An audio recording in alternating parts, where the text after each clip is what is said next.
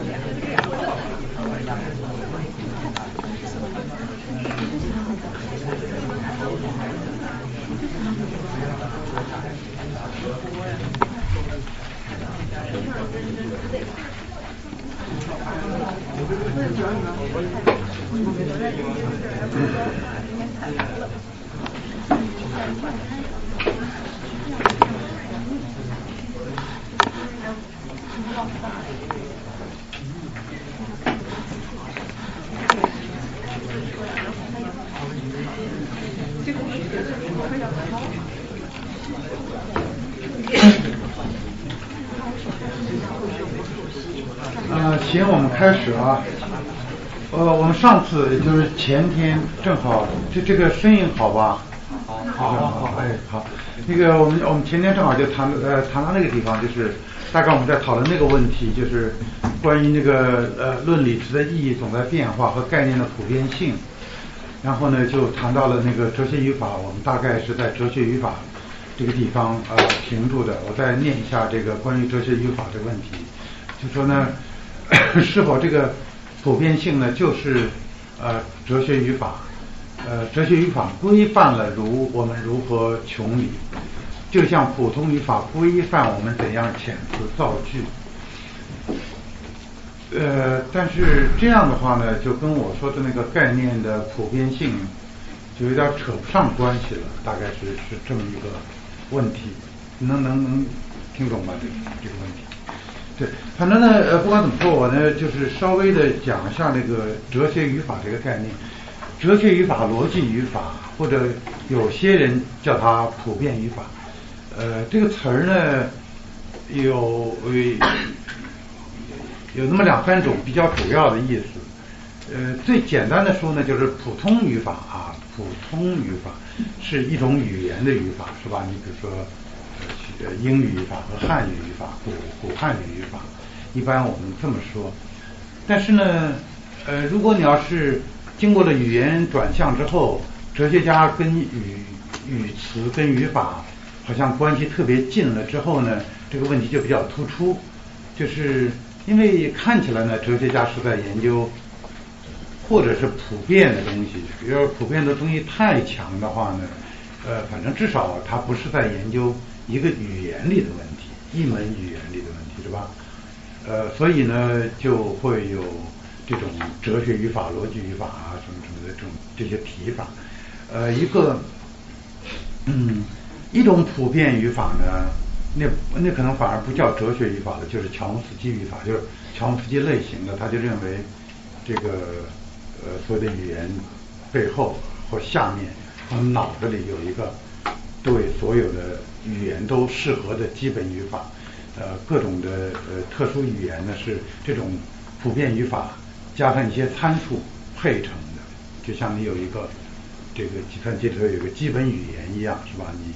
干别的事儿时候，你你给了几个参数之后，就变成一些特殊的这个操作方式。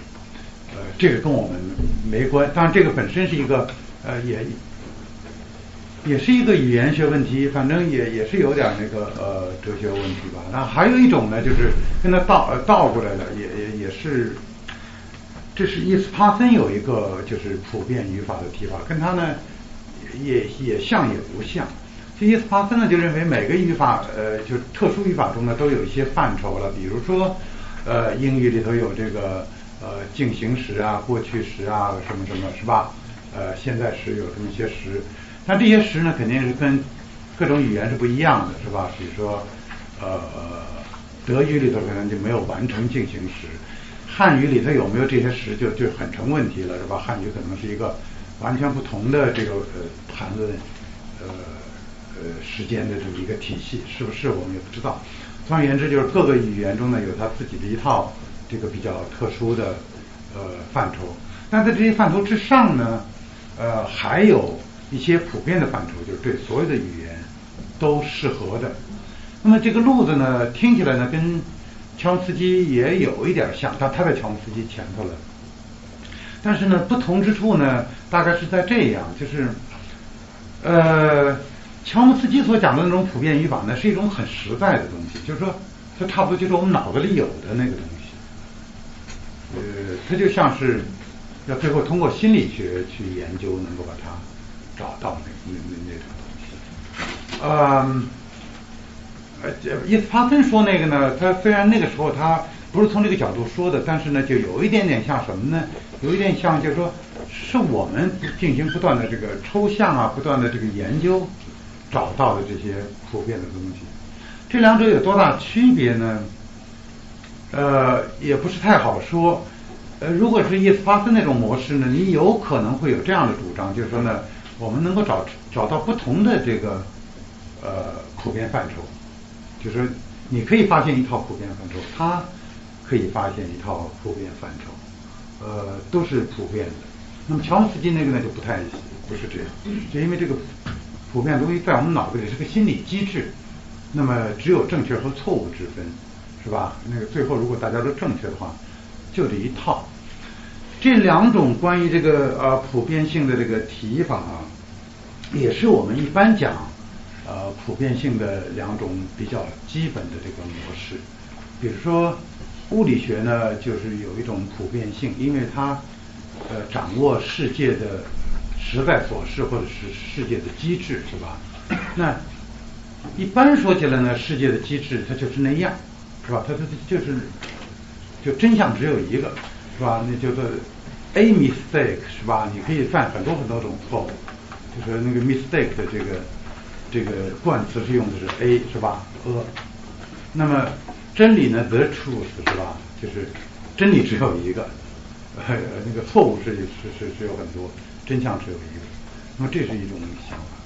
那么另外一种呢，就是我我说的是我们在抽象。那我们在抽象呢，就这就两说着了，是吧？你有可能认为呢，我们抽象就可能抽象出各种各样的东西了。呃，你有一套抽象体系，他有一套抽象体系。那么还有一种呢，就是说呢，圣号哈，就是也是有这个一个最终标准的。比如说通俗的柏拉图主义就是这样，是吧？我们。虽然他柏拉图主义大概不会把这个在近代心理学的意义上来理解这个 a d o s 但是但是是有一套这个理念，它就是摆在那儿的。那么你你达到这种普遍性，也就是呃达到这种理念。一般来说呢，这个关于普遍性呢，主要是从这两种角度来的，而而这两种角度呢，互相之间也有相当相当的呃相似之处吧，呃大概是这样。那么我们所讲的这个呃哲学语法呢，我今天所讲的呢，主要是这个呃维特根斯坦的这个概念。因为呃虽然大家也提这个哲学语法，呃但是呢维特根斯坦是提的比较多的。他他三十年代初的时候，那个还就当时他他的哲学开始转型了之后。呃，他还也想写本书，呃，那么他试过不同的稿子，其中一一呃一部比较完整的稿子，他是提提做这个哲学语法，啊，后来这个概念也用了很长时间，他后来呢，嗯，呃，后来用的稍微少一点了，呃，中间有一段用的还是蛮多的。呃，就维特坦这个 case 来说，就他的这个案例来说呢，他也你知道，他年轻的时候呢，一般是用逻辑这个词作为一个主导词，是吧？就是逻辑哲学论，是吧？讲逻辑。后来呢，他就改用这个语法这个词。语法和逻辑是什么关系呢？嗯，呃，这我我这不可能去大大大篇的讲逻辑，但是。就这就讲逻辑这个词儿，但是呢，你们可以想想呢，逻辑学呢是一种普遍的东西，是吧？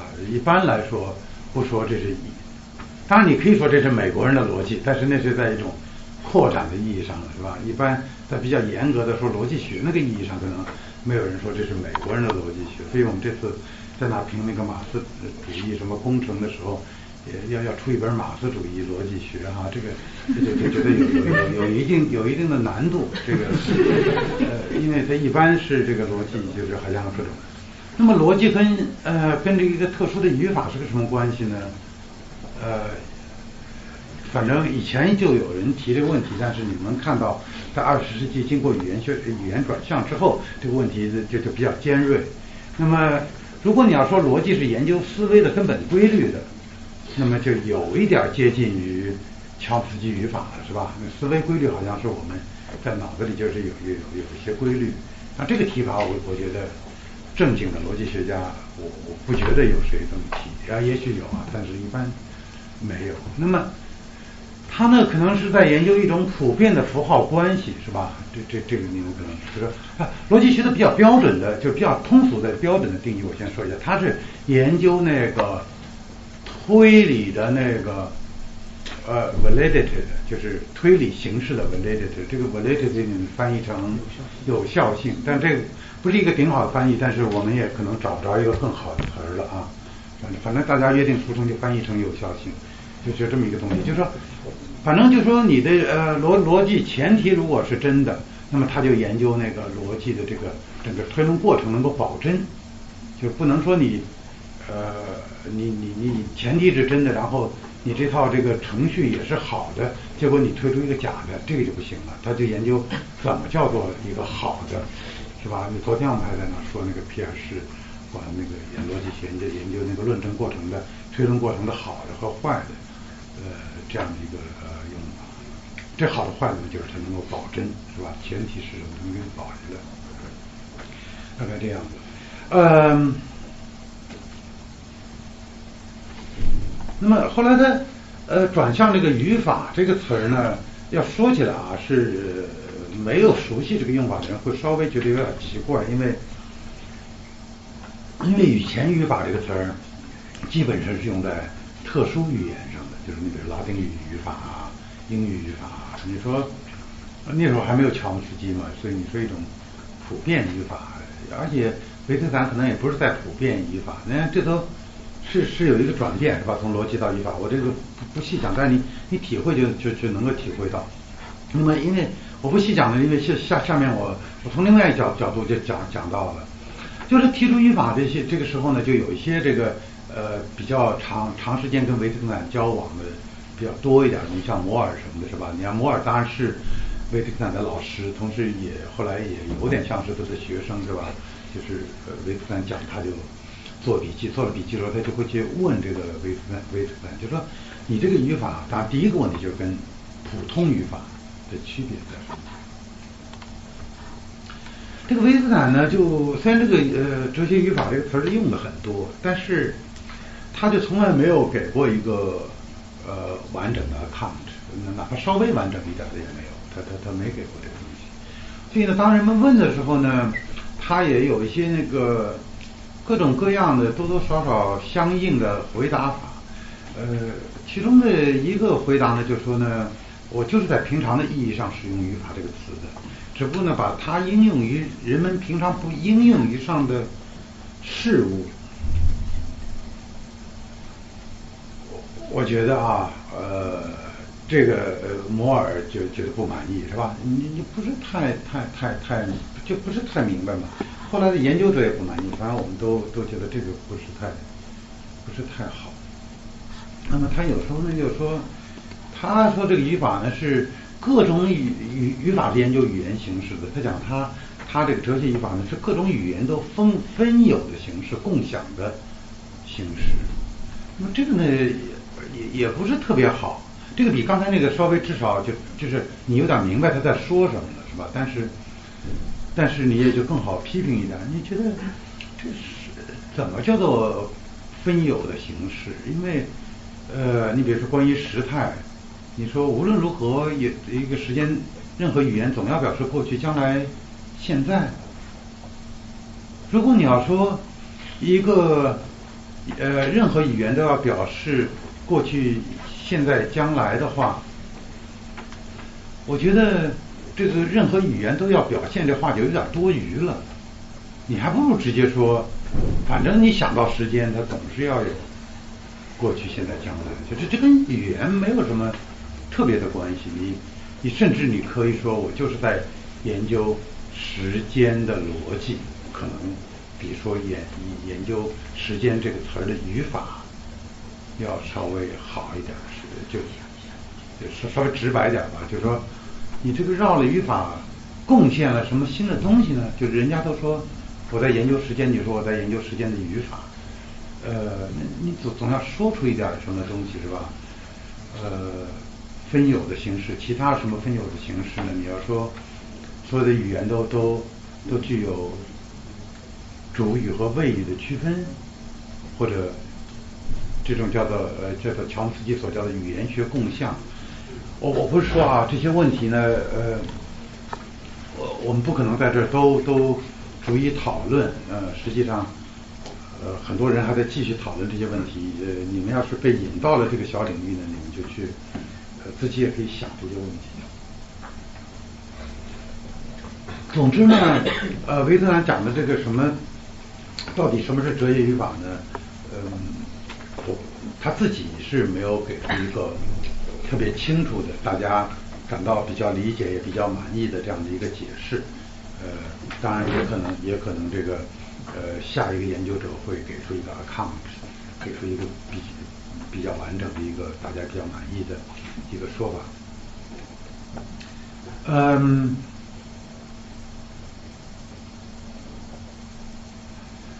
其中一个比较重要的原因呢是，呃，维特根斯坦讲到这个语法的时候呢，就像他讲到很多类似的问题的时候，他呢在讲规则，语法规则，这也是一个呃挺典型的一个用语，是吧？你也知道他在那个哲学研究中呢，他也讲了很多这个规则，这个篇幅挺大，而且有些人还觉得呃讲的挺重要。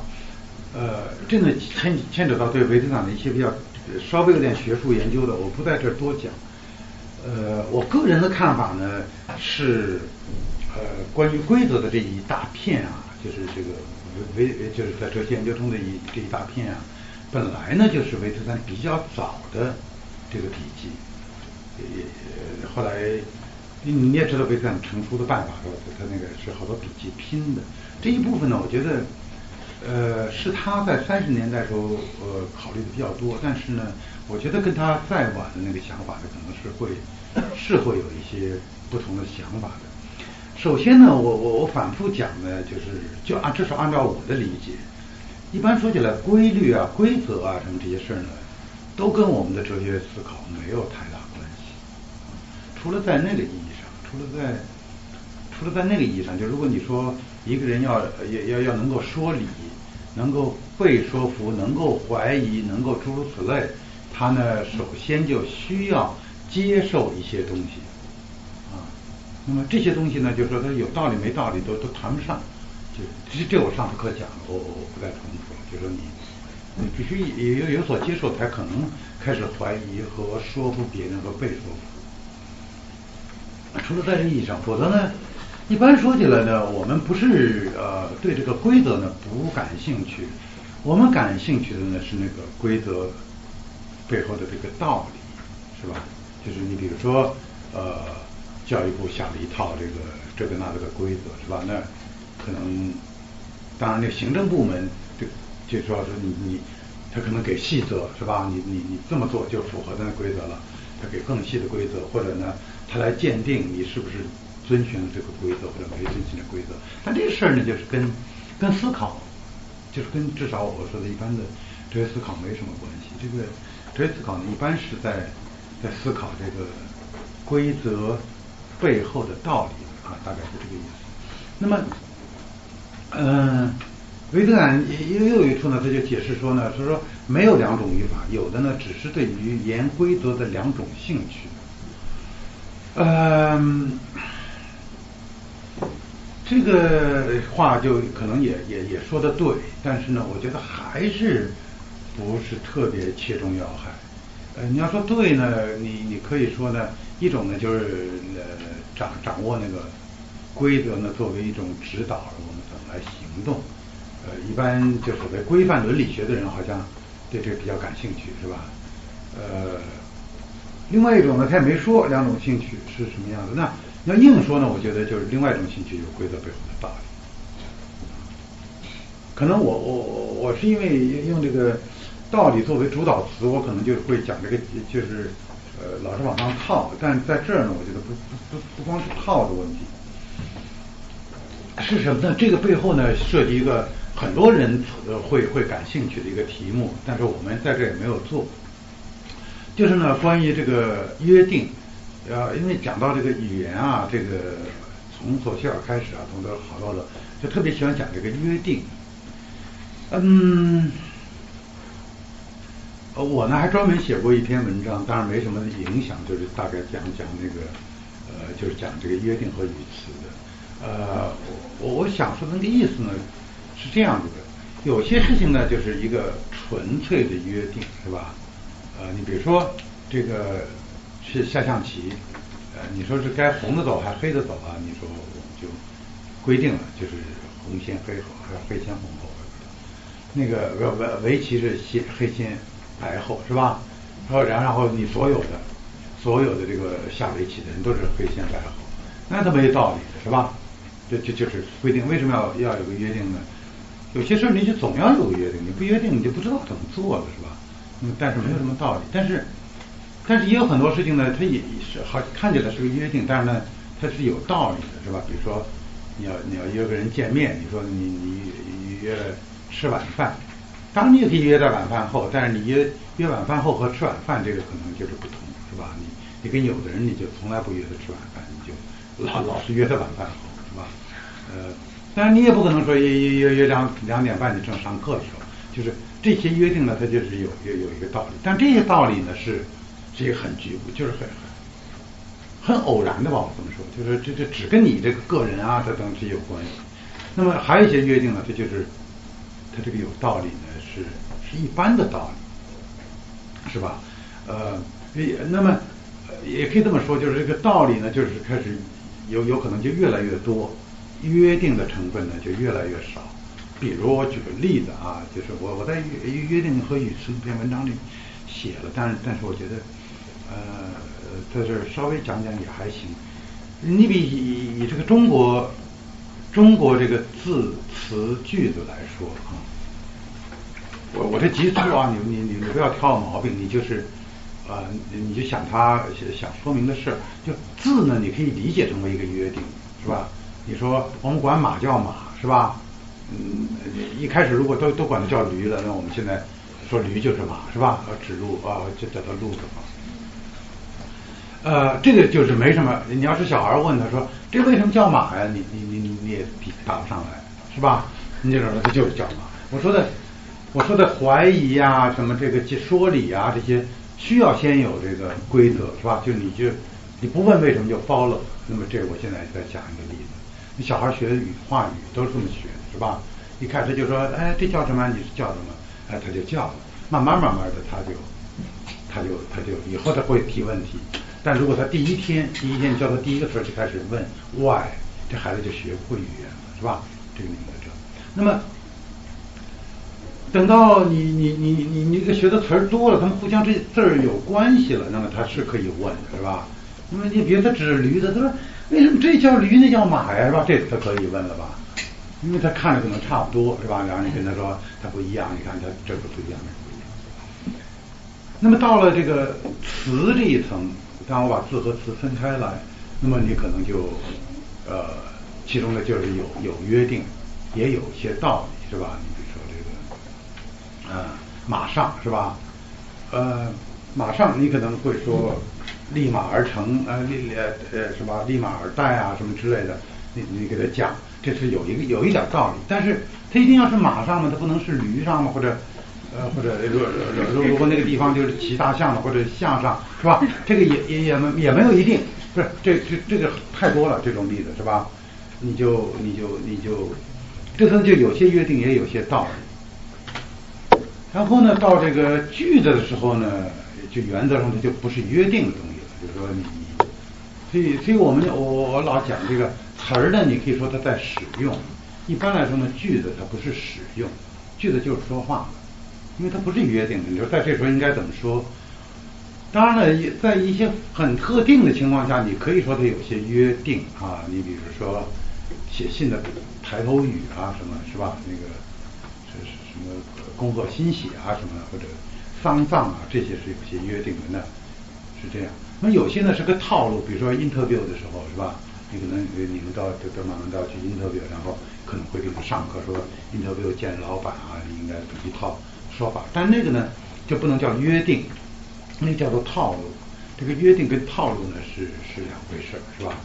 呃，约定呢就是你不这么做，它就它它就没有意义。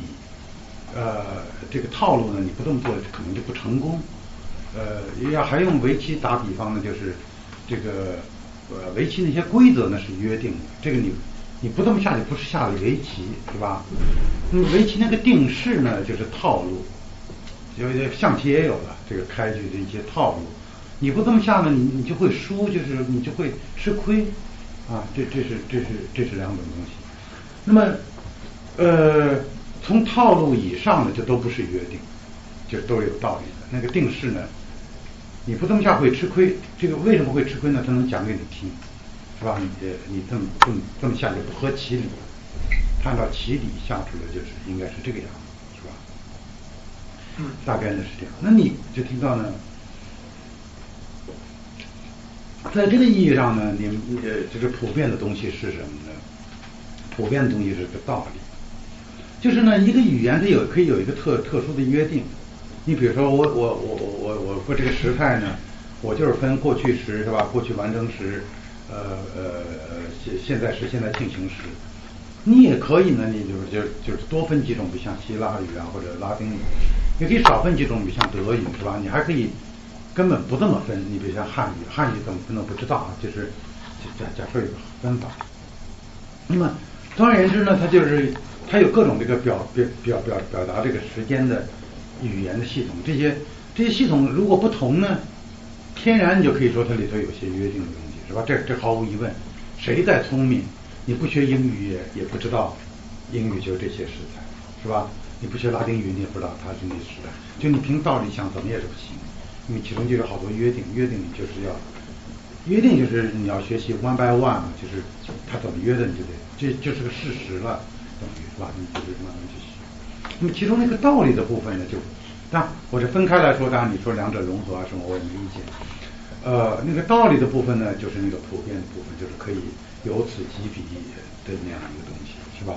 这个道理呢，你要一个一个英国人，他要他要给我们讲这个语法，那么当然他可以列一个表，然后他就让咱们背下来，是吧？但是呢，他他也可以讲，你看我们这个分成了这么几种。只是因为是吧，在这种情况下，那种情况下，那么他讲的这个道理呢，我们中国人也能听懂。在在学习这个时时态之前，我们也能听懂。为为什么呢？因为他可能就通过这个道理，才让我们学会这个时态。当然，你这时候你可以看到一个呃互相促进了，是吧？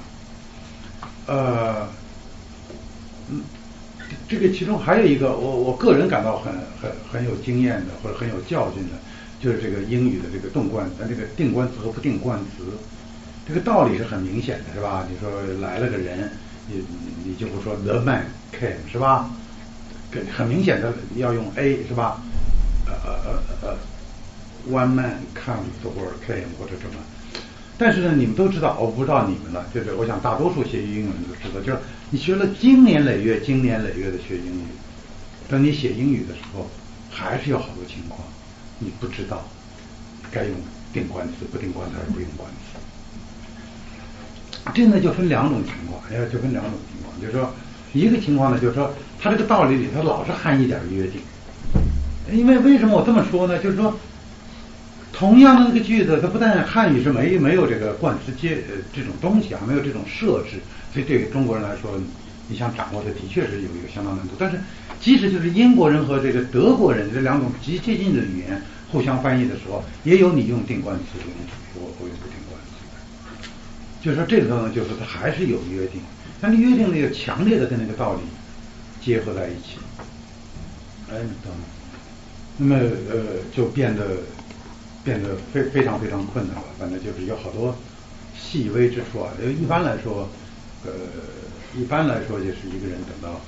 他成年了之后，他再来学一个，这个大家都知道的是吧？再学一个呃外国语言，那种那种那个证那那种那个 FBI 什么之类的，要看你写的东西，他就有专家，就是他一看就知道你你你你学的再像一个外国人，这也不是一个外国人，他他也是个外国人，是吧？这角度变换啊，偷换概念，呃那个呃。就包括一些，就是说像康拉德这些就著名作家，对也好多研究。当然，你们确实可能知道的比我知道事实要更确切。就是后来发现，他们实际上就是说，他们的英语就就还还是很外国音的，可能有时候迷人在那里面也也。Anyway，我觉得我这么说呢，你们可能已经有点听出来，这里面就是我们通过这个道理和约定这样的一组概念呢。你可能会对这个普遍性呢有一点这个有有有一点理解，然后呢，下一个问题，下一个问题呢，可能呃，我我觉得前面这个问题啊，就是这个约定和这个道理这个，你们可能说起来是比较简易啊，说说起来，我觉得可能争论不是太大。但是呢，我我觉得也也也属于，就说是人人们考虑这些问题的时候，往往没找到一个好的角度。我觉得啊，可能就是然后就绕绕绕很多圈子。当然，这是我觉得至少这是有一个可以很很很可以推荐的一个角度。但是下面的问题呢，大概是这样。那么我们就在说有一个道理是。有有一些道理是凌驾于呃各种语言，当然不需要说各种文化、各种 whatever 是吧？你说各各种什么什么东西之上的一个道理，对吧？我我讲这个英语，我要给你从这个道理上讲我的语法。当然我有时候就是一个约定是吧？不用说你就背住就完了。但我如果我要想讲解这个语法，用用道理来讲解这个语法，我们英语为什么是如此这般的？那么这个道理似乎是这个，似乎是这个，就是呃一种超特殊语言的道理。那么一样了，你你扩展言之呢，就是呃就是超超任何特殊性的吧。比如说，比如说这个我们中国人有一种文化是吧？比如说我们有一种外国人来了就要去去向皇帝磕头的文化。那马加尔尼呢，他可能有一种文化，就是我们这个是见着见着这个最高主权者是不磕头的，是吧？那两种文化，那那么你就想了，要么呢，就是说呢，它就是一个约定，是吧？我我们中国人就这么约定的，你英国人就这么约定的，他最后如果在约定之间谁要吃掉谁呢，那就没有道理可讲，就是说，呃，最后反正对你马加尔，你几个人来了，你就听我的，是吧？等你带着炮舰来了，我就听你的，是吧？这这这个这跟说理没关系，但是呢，有些事儿呢，它可能不是那样，是吧？有些事儿呢，它可能就会。讲些道理出来，说你比如说，我们我我们这边是见着俘虏全杀的，是吧？你们那边说是那个咱们俘虏不能杀的，他只要投降了就不能杀。这事儿呢，也许呢两边谈啊谈，哎，发现这是是有个道理的，是吧？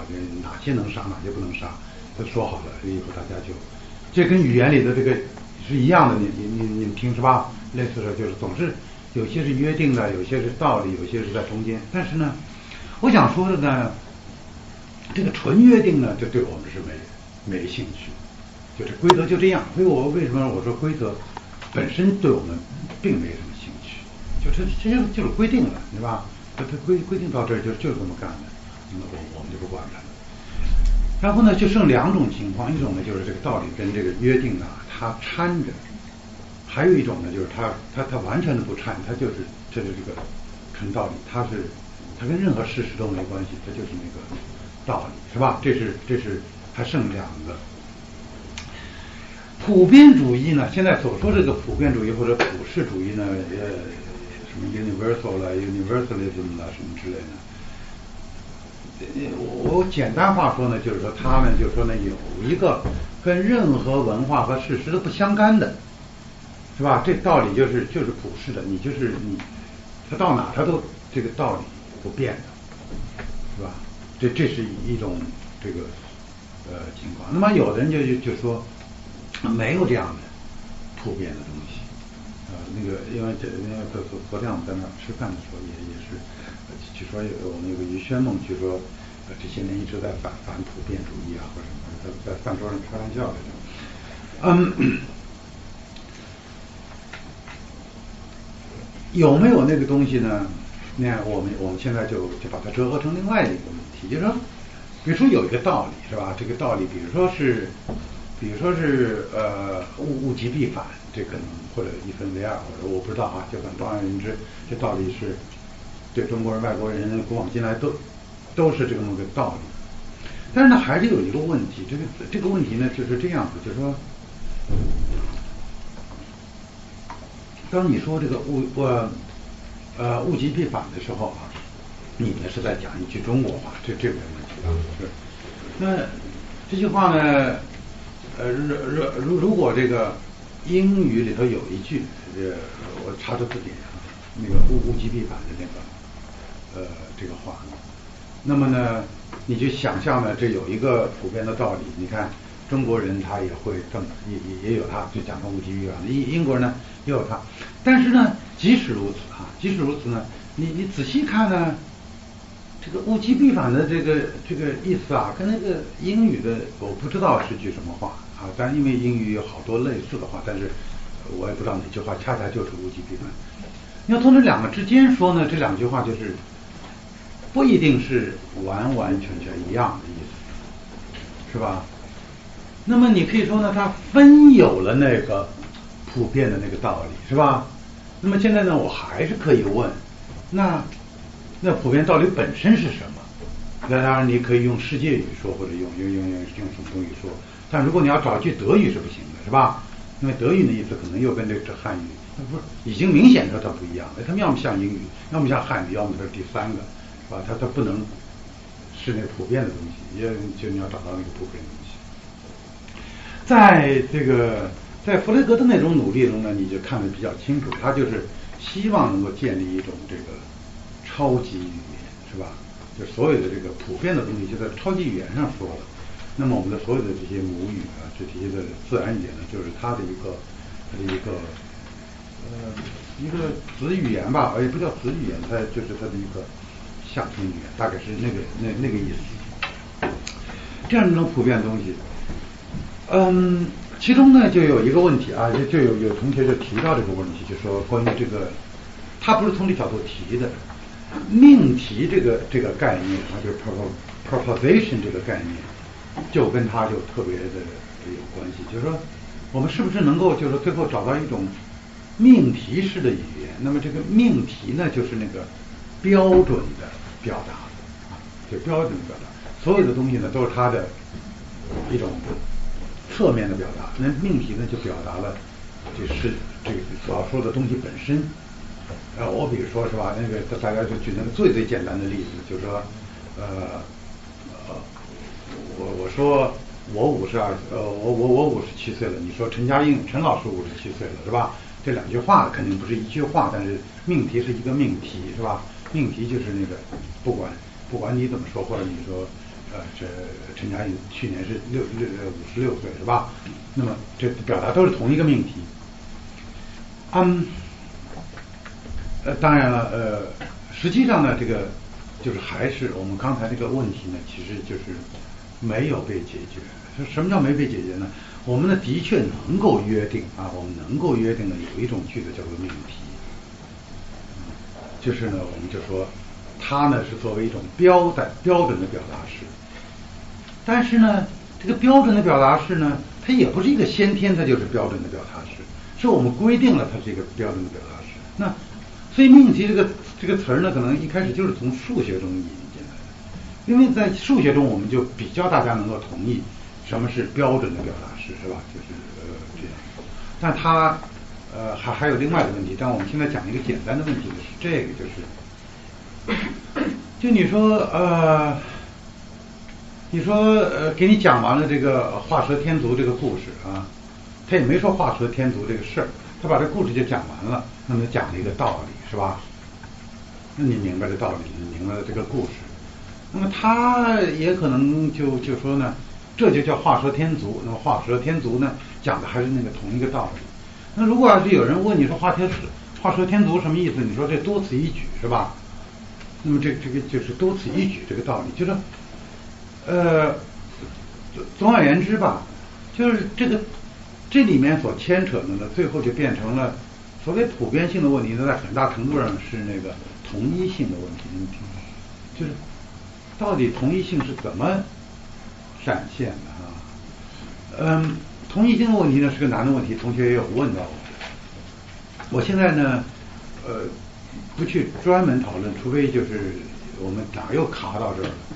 我会呢，大概呢是这么说，因为有同学呢就问到这个，他他的问题啊是这么问的啊，呃，我先把这个问题那个插在这里面问一下。他，他说呢，奥斯丁呢多次批评埃耶尔关于命题的用法，认为不妥，他呢更喜欢直接谈语句，奥斯丁认为呢有真假的是语句，不同于有真假的命题，问题在于呢，我们能否把艾耶尔的命题理解为所谓类语？句和把奥斯丁的语句理解为例语句或者书语句，呃，是不是奥斯丁只否只认可例语句，不认可这个类语句？呃，后的一半呢，他是在问关于私有语言的，在这个我我我会顺便的这个回答一下这个问题呢，就是说是不是奥斯汀也不太同意这个私有语言，他跟维特根斯坦的看法的呃呃一致和相异之处。我先讲这个例语句和类语句啊，呃，是一个比较专门的，就是语言哲学中用的，你们可能好多人都不是不是特别知道。呃，它的意思呢，呃，我举个最简单的例子，就是你比如说这个“勇敢”这个词儿是吧？那么我们说呢，你说勇敢也是勇敢，我说勇敢也是勇敢，你写下来也是勇敢，是吧？你说出来也是勇敢。但是呢，你要细一想，就我们我们会说，他们俩说的是同一个词儿，我上次说的和这次说的是同一个词儿。现在呢，这个麻烦呢是是这个，如果有人特别的这个较真儿。他就会说他不是同一个词儿，因为呢上次他说出的时候那么喊着说的是吧？这次他那么轻声的说的，上次他用那么轻，刘小丽是用那么清亮的嗓音说的，陈嘉映是用那么浑浊的声音说的。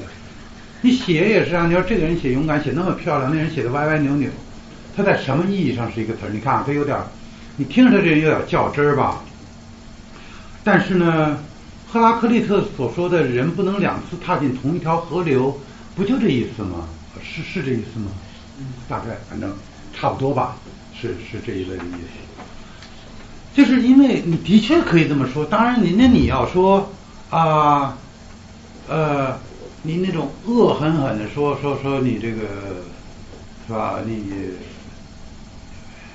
坏极了是吧？这你可以，当然你也可以娇滴滴的说是吧？这个这我这我学不来了。呃，这个。呃，这是呃，这是同一个词儿呢，或同一句话呢，还不是同一句话？这这这是有这个问题啊。那如果说极端的说恶狠狠和娇滴滴的，它是极就是两句话了，那当然你马上就想到平常我们那个比较接近的那个语气，虽然比较接近而已，它总不是同一的。你有点明我明白，就是就是。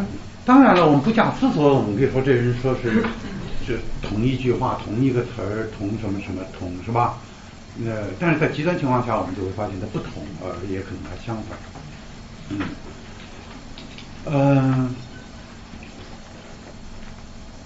呃，类语句和例语句呢，呃，是用来标示，呃，就是来来来来来来标识我们所所碰到这个问题的。例语句呢，或者说就是，呃，就是这种，就是他每一次你说出一次这个勇敢，是吧，都是一个例子。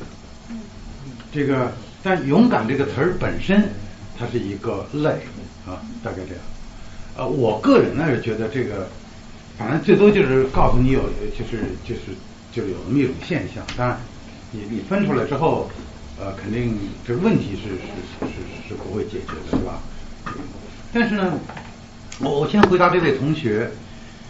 那么命题和句子呢，呃，跟这个类语句和例语句啊，有有有非常接近的这个背后有有非常接近的呃认知模式，这个是真的，是吧？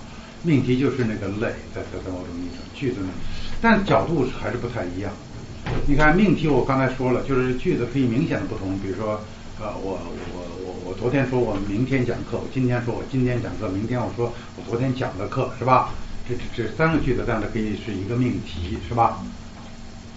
那么你能听出啊？你已经听出了，它它从两个角度来，就就两个上下文，命题和句子的关系不等于类和这个呃例，但是呢，呃。就它都涉及到同一性问题来说，两个都涉及同一性问题，哦，就这么说。然后呢，奥斯汀呢跟这都没太大关系。奥斯汀呢的确是那么认为的，但是在这个三三三菲利亚里面呢，他其实他没有怎么讨论这个问题。嗯，总而言之呢，这这不是奥斯汀的这个一个呃主要在这儿的一个主要关切，他也没有推进这这个问题的讨论。所以呢，我们。就不不单就就奥斯奥斯汀来讲的了，我们就就就这个普遍性来讲它。呃，我我我觉得我已经把这个问题呢，就是比较 lay off 了，是吧？是比较这个呃呃比较的，我希望大家已经多多少少知道这个普遍性问题的那个节点在和普普遍性和同一性这两个问题的联系啊，大大概啊，你你会有一点点印象是怎么样？那么呃，解决之方呢，当然呃是比较呃比较这个。比较乐观的呢，就是说呢，他找到了那个那个真正普遍的东西。呃，他找到了真正普遍东西呢，比如说是吧，那个呃，比如说我们刚才讲的这个命题是吧？他觉得，如果我们在命题层面上讨论问题，那么呢，这就是那个。在普遍的意义上在讨论问题，其他的东西呢都都折合为命题就好了。我们到了命题这一级，就是在普遍普普普遍的这个层面上讨论问题。呃，一一种呢就是那个呃嗯，可像弗雷格那样设想是吧？我们要是能够真的有一套这个概念语言，这套概念语言就是。它的意义都是清楚的，它的它的这个规则都是清楚的，它的之间的，也就是它的语法都是清楚的。那么我们就找到了那种普遍语言。实际上，当那个弗雷格本来他的意思也是这个，是吧？他做概念语言的时候，他就是想说，啊，或者概念文字的时候吧，就是说他就是要为科学工作找到一种语言，或者创造一种语言，是吧？等到有这种语言之后，我们至少就不为这个语言。第三种办法呢，就是就是物理学的真正的这个物理学和数学的真正发展所告诉我们的，是吧？就是物理学呢，就是事实上找到了一种，如果不是那么普遍，也差不多这个普遍的这个语言。反正物理学家和数学家很少呃去为他们使用的这个语言在争论，呃，翻译也不是问题，是吧？他们不不用这个。这是，呃，这是一种实际的情况。那么我我最后的呃的情况呢，就就就比比较复杂。比如说物理学为什么能够找到的一种比较普遍的语言？然后呃，它和它和我们逻辑学家所设想的语言有什么不同啊？等等。那么我想说的呢是这样子的。嗯，这个同一性呢，但但是最后一种就是同一性不能表达，这这是。这是太多了，是吧？这个你们都知道，就是说，呃，他不能表达。你们现在有有有点明白那个同一不能表达，这个不是那个，至少对于很多人来说，不是一个偷懒的办法。他们实在是是在这个问题上想了很多很多，他才他才走上这个路不像我们那个还还还没上学就不可说不可说，是吧？他他他这个他他是他是。他为什么呢？这个简简简单单就是说呢，当你一把这个统一表达出来之后，就变成了多中的一种。你你懂意思吧？比如说啊，你有英语、汉语啊、德语啊，或者呃希伯来语，它你现在做出一种世界语是吧？那么世界语就是，如果大家真用，它就是一种作为人用的这个语言。这这种这种就是在语言中讨论特多，什么通天塔什么都着迷的问题是吧？有的人在。在我们这种逻辑的意义上比较关心这个，有的人在诗意的意义上关心这些。总而言之，就是这这是一个呃迷人的问题。就是呢，同一的东西不能说出来，同一的东西一旦说出来，它就变成了呃多中之一。就是，你你就是好像就是找不到什么东西来保证它是那个呃，它它就是那个一，它可以更高没问题啊，它可以更高。它可以在这个通用的通用度更高，或者任何方面更更高，但是但是你就是没有办法保证它是那个一。这个一的不可言传啊，你可以分成这个，你可以用用这个呃意意思来说，你比如说啊，呃一个人说了一句英语是吧？呃。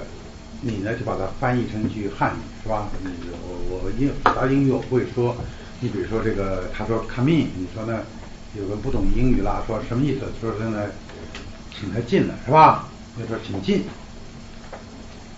那你想说呢？他说我问的不是那个请进，我想问的是那句英语的意思。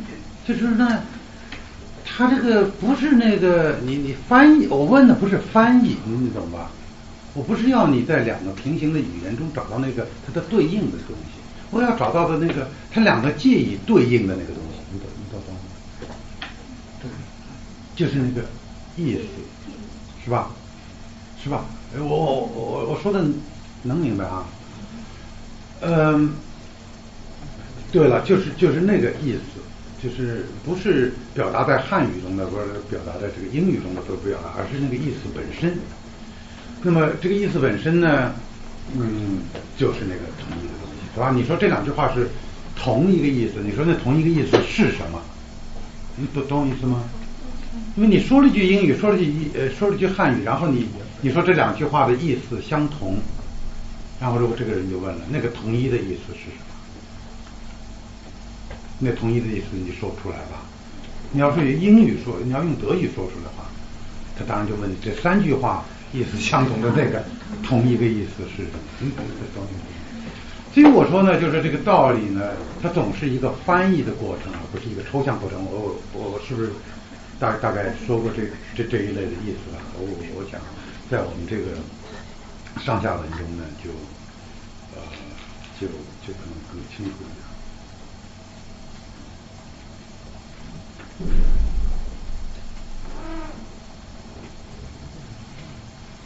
所以呢，呃，我我我们今天实际上是谈了那么呃两点了，一个呢就是谈啊嗯普普遍性和统一性吧，就是这个呃哲哲哲，我们我们讲哲学语法呢是在谈道理，这道理呢跟约定不一样，而是一个是一个普遍的东西。那么后面呢，我们就比较稍微细一点来谈一下这个普遍东西到底。到底怎么普遍？普遍东西跟那个表达出来的特殊的东西，呃，是是个是个什么关系？那么现在呢，我们现在就一般的会说啊，一般的会说呢，呃，这个一呀，呃，同一啊，这种东西呢，就是那个呃，你听这么说，就是说，嗯。它呃，它之为一啊，就两者之为一，多者之为一呢？这个就啊，我我我可能不应该往这方向说，但是我我说到这儿了，我就说了，呃，我们不往这发展，就是这个一呀，就是那个你能够说出那个意的那个背景，也就是说，是你领会世界的最高层面，在这个意义上的不可说，就是就是你不管。说一还是说多，你都是在这儿说的，就是，呃，你要是说你能翻译，那你就得知道这句英语的意思跟这句汉语的意思一样，是吧？然后这个一样呢，不在于啊，呃，你你你掌握了那个一样的那个东西，只是掌说你既掌握了汉语，也掌握了英语，然后呢，你呢是在那个一的层面上，也就是在他们意知道他们意思一样的层面上。掌握这两种语言是吧？所以就是，呃，是呃，但是这个话题我我我不往那发展吧。我现在呃退回来说，嗯，呃，在在实际思考的时候，除非你是一个天生的那个 bilingual 是吧？就是一个两两双语的我呃。一般情况下呢，我们有一种事实上的主导语言，就事实上的原原，我不能说那叫原语言，因为这词儿已经有了特定用法。其实，就事实上的主导语言就是你自己的母语。我我举例子就是说，你比如像这个呃，嗯，叫做那个那个，嗯，这这是年轻人在说这个的，我我在哪个？呃，对，就是我比如呃。我们在讨论那个，我们在讨论说这个原因概念的时候，是吧？那么，比如说你现在在在讨论这个亚里士多德的四音概念是吧？这我们经常讨论这个事儿。对于我们有这种语言转向意识的人来说，当然我马上就会想到语言的问题，就是你是在用汉语在讨论原因是吧？呃，但是亚里士多德那个那那那几个词儿吧，他他他都没有一个可以说他没有呃，根本那个四音他用的就不是同一个词儿。首先，那这些词儿呢，它可能。就没有一个适合翻译成为现在这个原因的。那你说我们经过了英语和德语这些东西，但是呢，德语、英语的这个 course 和英呃那个德语里的这个 Ursache 也不是一个词儿。那个呃 Wandler 就说了，他说那个他说了，呃啊，比如说最简单的就是英语这个 course 它是一个动词，也德文的那个 Ursache 的不是一个动词。是吧？你就就就是就是，所以呢，你这个问题，你你最后就会变成这样一个问题，就是你到底是在讨论这个原因，还是在讨论乌尔达，还是在讨论扩，还是在讨论这个啊 I I T 啊，或者在在讨论什么东西？你呃，你可你你你你当然你就可以回答，你说我不是在讨论任何这种东西，我是在讨论那个原因，是吧？是 fine。但是呢，你听着啊，我们的确会这么说啊，我我们就有时候是会这么说，我们。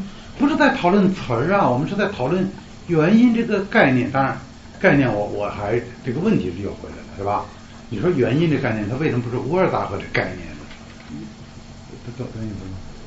那么你说，可是可是我在讨论他们共有的东西，你谁知道他们共有的是啥？他们共通的东西，他们共什么？这个话呢，大大概就是。这话我没有什么推进，我只把我刚才讲的连在一个例子里面。就这话你应该怎么回答？就是说，就是你是在讨论亚洲的这个四音，还是在讨论这个呃那个词儿？那么首先呢，就是呢，你不是在讨论一个词儿。我已经说了，像这个原因这词儿，它本来就是一个论理词，你只是在讨论这个题目，是吧？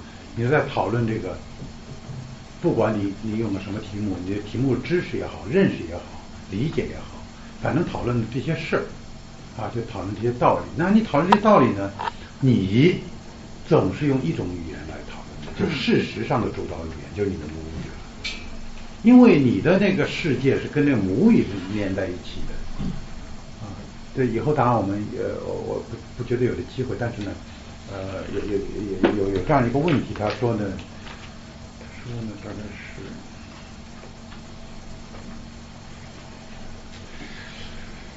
啊，对我我我我我就我就按这个这个说法吧，就说句子和命题，比如说像这样两个词儿是吧？句子呢，假设是我们这自然语言里的一个词儿；命题呢，假设是我们呃后来学科学的时候学到的一个词儿。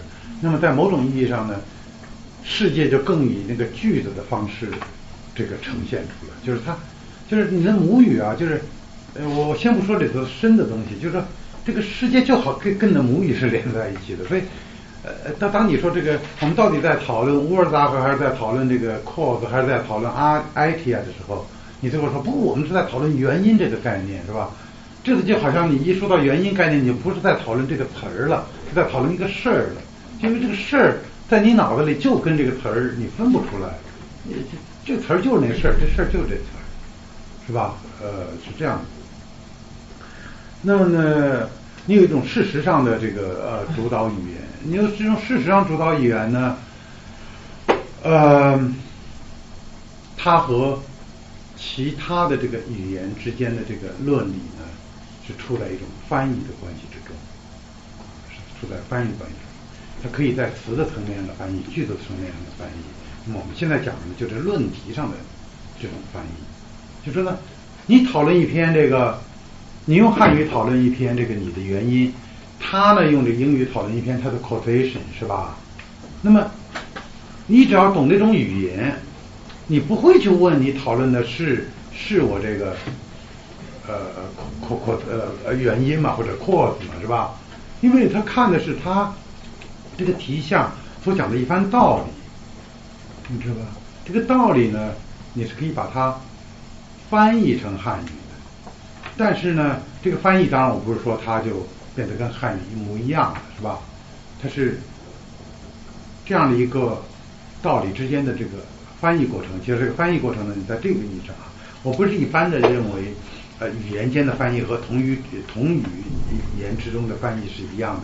但在这点上，你你可以这么说，就说你可以说呢，呃，即使在同语言中也是一样，是吧？就一个道理，要是用两个不同的说法说出来，那么这两个之间呢，就就有一种翻译的这翻译的关系，我的意思是说，他们既是二又是一，是吧？你说这个，你你说这个，呃，多此一举和这个画蛇添足是一个意思还是两个意思，是吧？如果你要这么问我的话，我就说呢，他有说是一个意思，有时候是俩意思，或者你既可以说它俩意思，也可以说是一个意思。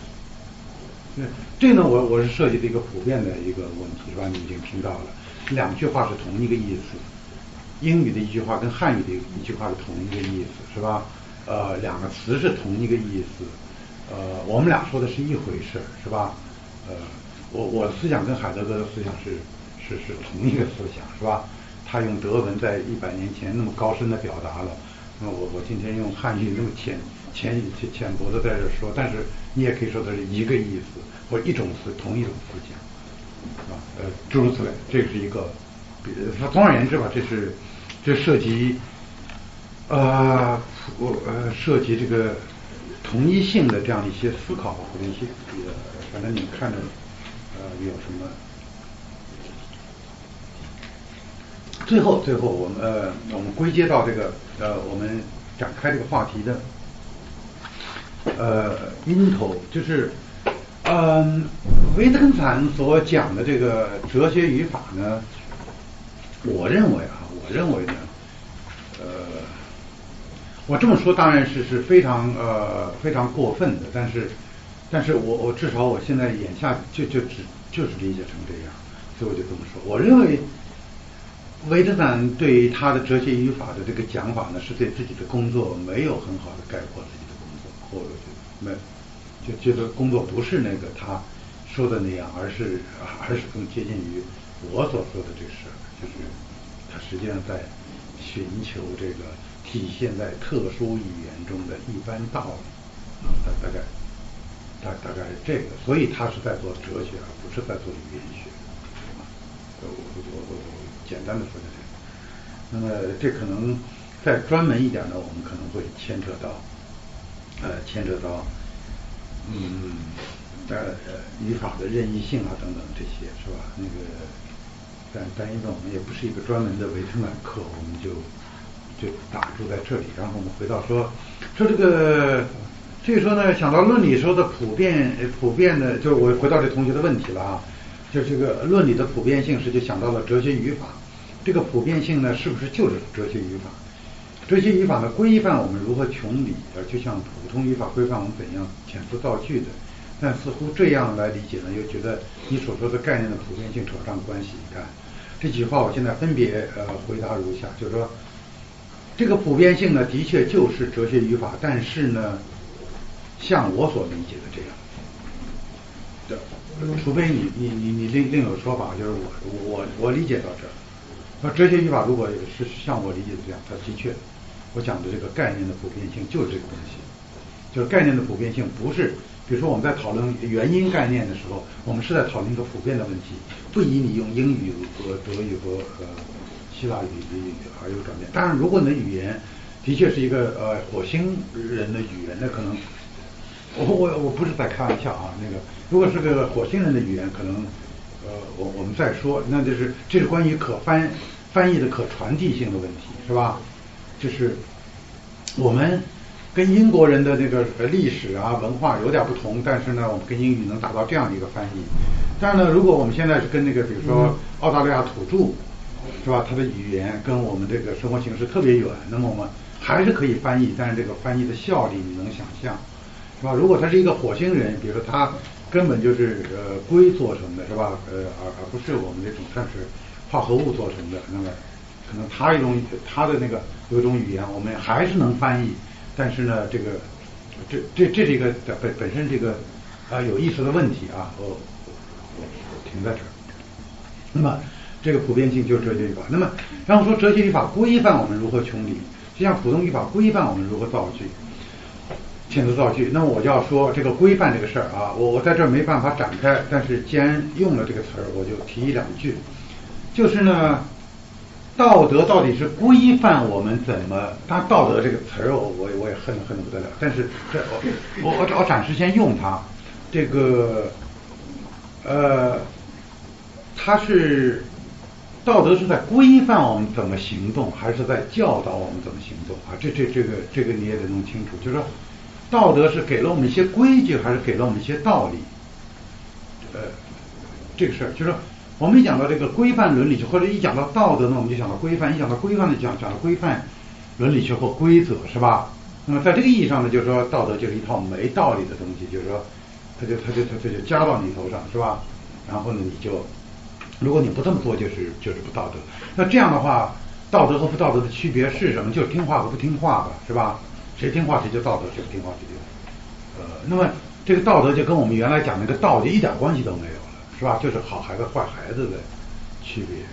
但是呢，如果你要是这个，呃，如果你要是把这个道德跟这个理解联系起来呢，我们就要说这人是个真人，是个高人，是一个懂得生生活的人。对一个不懂生活人，根本道德不道德无所谓。对我们就说他听话不听话就好了，是吧？一个比如一个三岁的孩子，我们也有听话有不听话之别，但你很难说他有道德和不道德之别，是吧？呃，这当然是一个。呃后半场叫 interworld，就是一个完全不同的领域。但是呢，呃，我就就我就在讲说，一旦这事变成了规范我们如何如何做哈，我个人觉得就我我就觉得这事一跟我一点关系都没有了。这事只跟你们的那个你你们的班主任啊，你你叫什么辅导员啊什么，就跟他们有关系，跟跟我们这个讲课的老师就没关系了，是吧？那我我刚才说这个道德这词儿，我恨它，就是这个，就是就是这个道德，现就是就是在至少在理论上就是被理解成为一个规则系统，是吧？那么我想说呢，首先我们的语言就不是一套规则系统，是吧？我们的语法不是一套规则系统。刚才如果你要把规则理解成为约定的话，是吧？它就是它是有些约定，但是呢，它是掺杂了大量的道理的。而我们掌握一种语言呢，一开始你当然要约定。我已经说了，就那个一两岁小孩子学说话的时候，他就得先接接纳一些约定，不问为什么。但是接着呢，他就在学习语言了。他不是在学习更多的约定，但还要学习一些约定。但他在学习怎么使用语言，或者说他怎么思想，是吧？这是小孩子学，就是他开始学道理，学学这个凝固在语言中的道理，而不是凝固在语言中的约定。那么道德也是一样啊，这就就我理解，是我们是是要从一些规矩开始。你说小孩儿，你不可能一上来就给他讲康德啊，或者讲，他有些规定。但是呢，后来他学的作为一个有德之人呢，是因为他通道是吧？他懂道理，成为一个有德之人啊。他是是他是他，因为他理解生活，他他懂生活是这样的，所以他能够做出那个我们认为。有德的事儿，呃，如果我只是害怕受到惩罚，对吧？比如说，我的确是很想想想贪污，但我我贪污那不太行，因为没机会，倒不是倒不是怕惩罚，但是啊，就是就就是，嗯，那就是现在你要是这么来理解道德，你说这这道德有什么意思呢？我我我是看不出这有特别大的意思啊，但是呃，大概是这样的，就是如果一个人说话是那样说的，就是他。他说的每一句话都符合我们的语法规定，但他什么都没说，那就像我们的那些论文一样，是吧？那个，那我觉得呃不是特别的有意思。所以现在回到这话，就说语法是规定我们如何穷理的，规范我们如何穷理的。这话呢，反正至少得大大大打折扣。就是语法不是语法是教会我们啊，它是教会我们呃怎么来说话的。那么这个哲学语法，当然在这个意义上呢，就是。教会我们怎么说理的，你可以怎么说，但它不是，不是在那个意义上的规范或规定我们如何说理啊，可以说呃，主要不是规定，呃，所以呢，对这个这位同学当然就是就很很敏锐，如果要是往那个方向走的话呢，他就跟我们说的普遍性就扯不上关系了，他只不过就是说有些规则是呃华东大的、师大的规则，有些是教育部的规则，有的是全世界的规则，是吧？普遍性就是。普遍性和非普遍性区别无非它的应用范围的这个这个大小的关系。那么当然就跟我们说的普遍性的确就不是一样的。反正我就借这个呃回答这个问题呢，我就把这个哲学语法普遍性和同一性这几个概念啊，呃模模糊糊的反正就说了一下，然后呃 by the way，反正是这样啊，呃我这我我这句话就想稍微补充一下，我老想补充忘了。呃呃，我呢是说这些呢，就呃，你们既然来，就是特别第二次来的人，可能就是还还觉得爱听，呃，你们就这么一听，呃，不用太当真，呃，因为呢，我我是当真的啊，我我我不是在逗你们，对吧？我是当真的，但是呢，呃，你们就听着就觉得挺好，挺启发的，你们回家该干什么还是干什么，是吧？那个。我我是这个意思，就是呃，这个呢不是呃不是现在这个做学术的路子啊，这不不是这个呃你你们都知道应该怎么做学术，就是嗯，反正这这样你要是这种呢，也可能就对你的做学术有帮助，也可能有害。我我个人的经验是有害的面大，有呃好好好好处少。但是总而言之，就说呃。还是你你该干的，就是你在学校里平常干的。但是呢，咱们华东师大那么大个学校，有时候稍微有点也哈，稍微有点不一样，对对，也也也也也是个好事，是吧？你是当做一个就是休息啊，或者假期或者这样这样。这话我没多说，呃，我也可以说比较多，但是我这我想大家也知道，就说嗯，我们就是就是想着好玩，是吧？就就这么，我就就在干这么。好，休息一刻钟，然后提问题和接着回答问题。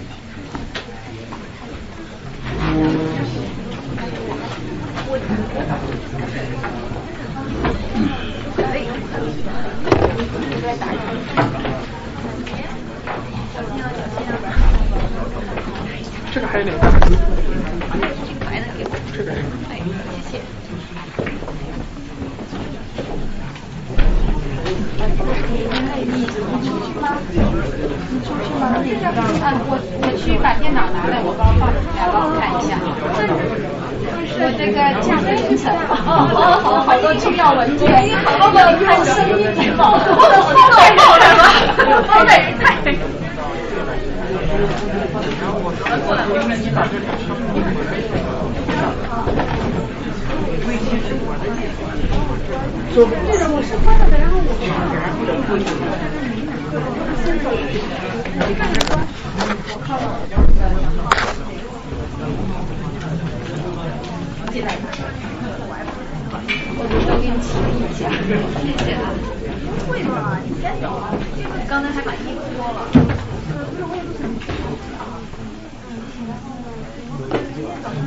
不我也不想。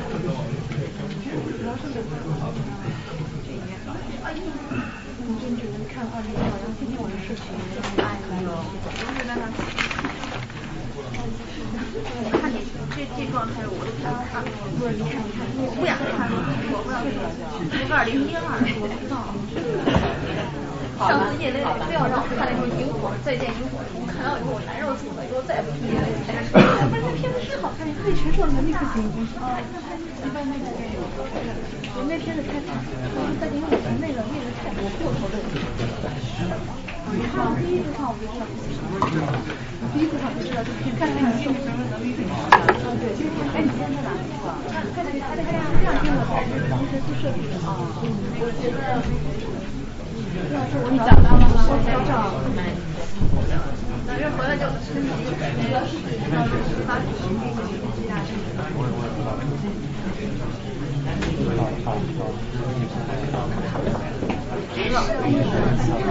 刘老师还舍不得，还舍不得关了电脑，想着是有点问题了，就是有问题。上年也是这样，去年也是这我姐姐，还好，不稳，不稳，他爸他爸也他那是吗？你选的，通常之后才能明上，对对对。不要不是这样的，一样，认识吗？不认识，太小。对，风口吹。哎哎，他今天他感冒了。在那个交接的地方。对。感冒了。还问我老师有要不要求他不要来。啊，应该是吧？如果你控制比较好。下一次他们非要让我去，我想去，我也是假如我感冒了，嗯，是的，那反正至少在今天，这种到我身边，哇塞，是一种，对，可能是很热，他往上来看的，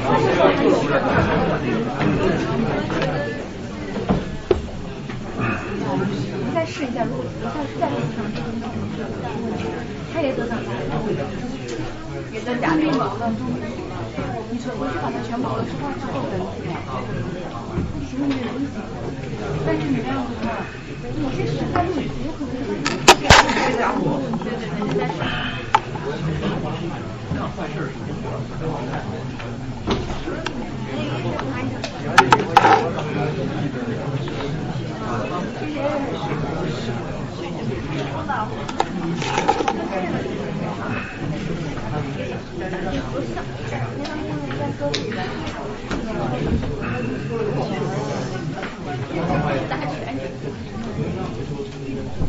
那那那我们就还开始啊。这个问题呢，就是比较多，而且有好多都挺有意思的。呃，可能我我我，反正我前面那个背景讲了呢，我在我我在回答这些问题的时候呢，在讨论这些问题的时候，就说的再简短一点。呃，因为时间就这么多。呃，不过在这之前呢，我还是先啊问问，就是刚才我们第一个 session 前一半的课是呃哪个地方是特别不清楚或者什么，呃或或或者有更更深一步的问题啊或 comments 也行。你你们有什么要及时讨论的吗？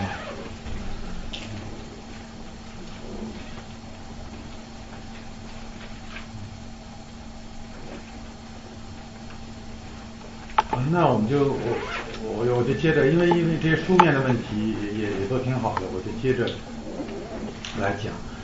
呃，下次这个问题呢说呢，就说你似乎很强强调这个论理词的使用啊，脱离了语词的日常用法，依赖于论理体系和其他论理词的使用。啊呃，说呢就是关于这个可感性啊，就说这个。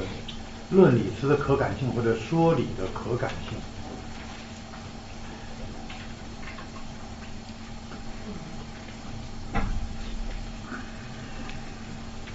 最后说，那论理体系是不是就可以像物理体系那样自成一体？这个跟自然的可感世界撇开关系，这个我我我是谈过了吗？这个？啊，不管怎么说吧，我我我我简单的那个回应一下，就是，嗯，这个问题的背后啊是牵扯到呃比较多的，我我我在这个课上可能暂时没有办法去去做比较多的发挥，呃，反正我的意思呢，的确是呢，就是论理词的使用呢是在一定的程度上呢是脱离。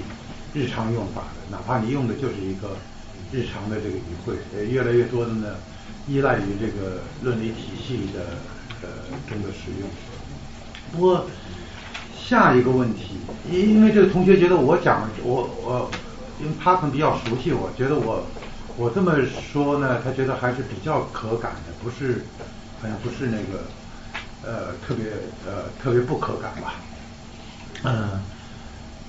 我觉得呢，首先我我就觉得论理体系啊，一般我们说论理体系是不能跟物理学一样的。我这个这点我讲过，就是我讲的并不透彻，但是我我我大致讲的是，呃，物理学呢，它是要掌握这个自然的机制，在这个意义上呢，它是有强约束的，是吧？这我讲的。而这个一般的论理呢，呃，我们不知道它是受什么东西的这个约束的。如果你说它受它自己理论体系约束的，这个，嗯，就还没到，因为我们在讲物理学体系整体的受约束，所以呢，它就约束了这个体系中的论理词的发展。当然，实际上的那个，实际上科学概念叫不叫论理词都是一个问题。不过我们在这儿暂时不考虑这个区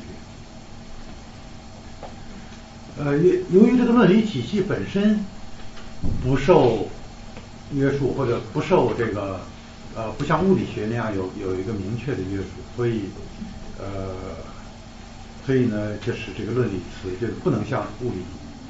物理学的这个语言那样，最后归于一致，归于大统，是吧？一统。呃，因为我们知道，呃，物理学当然，呃，现在由于文化多元性呢，也也有人在提说，现在的物理学本身是西方物理学，是吧？那个我们能不能发展出中国的或者谁的物物？呃，有，当然有，有，是，因为你要是那个。你要放在医学上，你看，你要说到医学，你你肯定都听说过了。那个物理学也有人这样提，就是说这个整个这个物理学是是西方物理学。但是呃，当然当然，我也不是说这个说法完全的没道理。但是呃，我我我在这也不不去辩论这个事儿了。呃，我我认为是不行的啊，没没没没那么回事儿啊。呃，再其次一个问题呢，我说在这不能详尽发挥的，我只是把我自己的观点那个说一说，因为。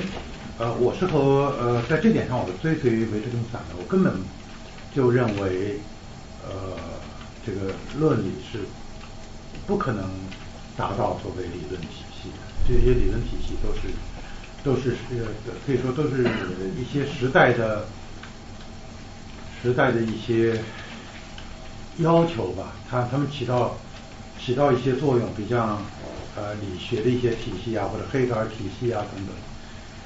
呃，我我第一呢，我说是有体系性，这个体系性呢就在于呃尽可能的把道理贯通起来，但是我不我不认为啊呃道所有的道理最后能够贯通在一个体系里头，呃但是这是一个 long long story，我我没办法展开，嗯。我今天中午呃跟一个朋友吃饭的时候讲到这一点，我把我的那个基本的那个呃 picture 说一下，大概大概什么意思？你可能呃会会至少了解我是怎么想的，就是我的看法是什么？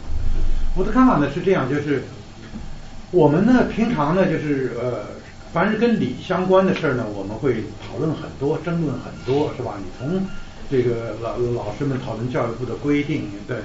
以及我们说的什么恐怖主义啊，或者什么，就是反正我们呃经常会讨论各种各样的那个事情，是吧？一个艺术作品好不好啊？一个电影呃好不好啊？什么诸如此类，经经常在讨论这些事情。那么在讨论这些事情的时候呢，呃你也知道，我我认为这上行就是往上行就是往理道理那个方向去讲，下行呢就是往确定事实那个方向去讲。你要是想讲清，就是两个人的讨论有所呃呃。有所推进吧，呃，你要是抽象讲起来，就有这么两个方向。但是呢，呃，这两个方向的发展呢，首先它是一个，首先呢，它是一个，我我我在那次我用了一个词叫做无所不用其极，就是说，我要是给你讲讲讲一个道理，讲一个事儿，就想说服你，那么呢，我所采用的事实和我所要引。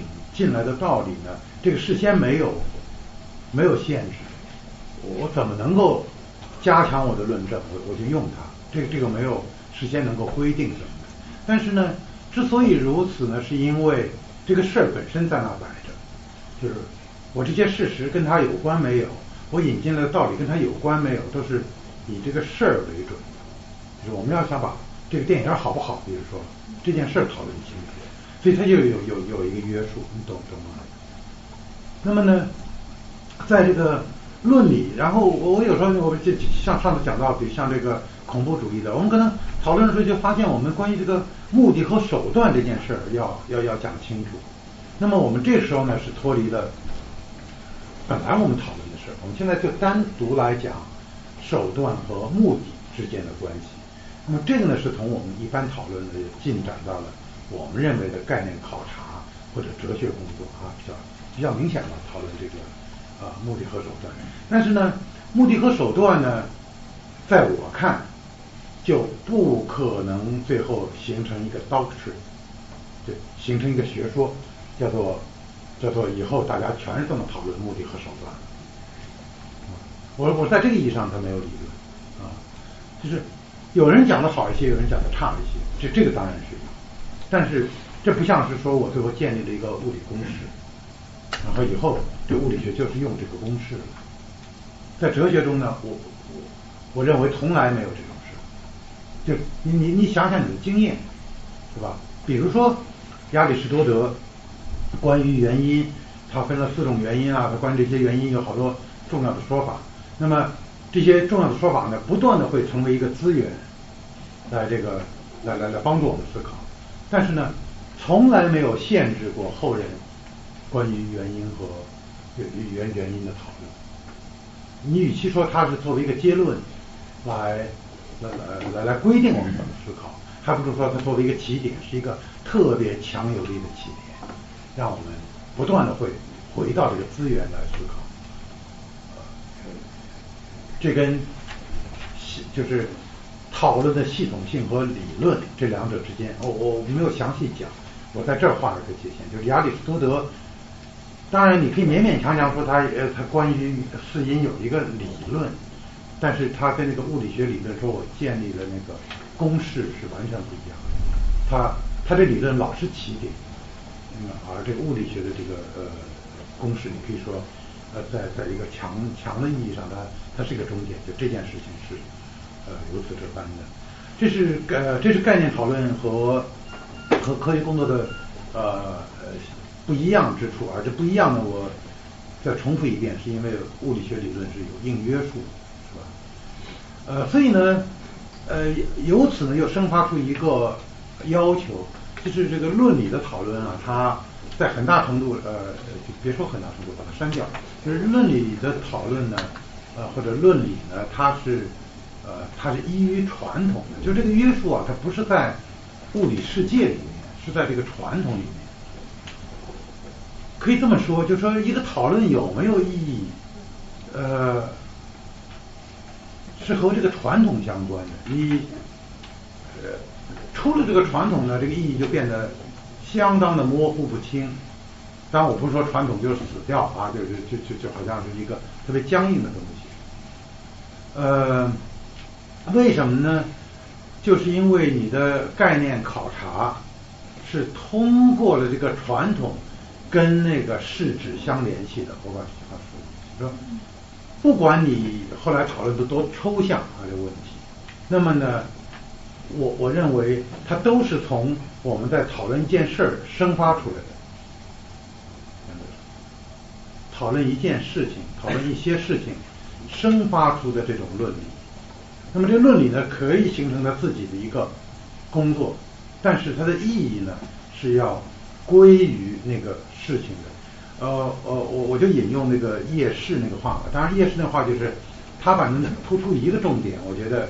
呃，至少在我我们应该记住这话，他就说我们呢就是要以他好像用的是物来代代替我们我们现在说的事儿，就说呢他就是说要这个论理啊要要有一个物，然后呢你要止于物，这样呢你就不会漫无边际，要脱离了这个物呢，这个论理就是是漫无边际的。我觉得说的是挺好的这话。只不过呢，我们可能还会有些补充。呃，这和这这个话题没法展开呢，是因为它背后的确就牵扯到，像我们今天中午讨论到，呃，也也也就提到的，就是我们现在的这个呃现在的文科的呃这种工作方法呢，这也套用了那种物理学的工作方法，好像是有呃有一个文学理论，比如说是吧？然后呢，我们在读作品的时候呢，我们就是好像这个文这个作品呢是这个文学理论的一个例子。我们呢的确就是这么看待物理学，是吧？物理学呢它自己就是一个物理学。那么物理学中中的无论世界上发生什么呢，都是这个物理学的一个 case。那么，那么但是在呃把这个模式呃转，当然它复杂的多，但是在这个上下文中我就简单说，转移到这种呃文科的所谓研究吧呃领域中呢，我个人是认为造成了极大的危害。呃，实际上呃我我知道这个现在的呃现在的所谓文科研究，因为要我刚才说呃我这个是是是很很边缘的，你们要。呃，这点你们的确要要理解，我这是一个很脱离这个呃主流的一些想法，呃呃，特别要是讲到这些地方，你就知道，就是我认为这种文科研究呢，呃，基本上就是一个学学院里面自娱自乐的一个活动，就是跟呃跟不干这行的人真是一点关系都没有。比如说呃，比如说现在那么多文学理论，然后我们通过它来解释作品。你解释给谁听呢？我我不知道啊，反正我，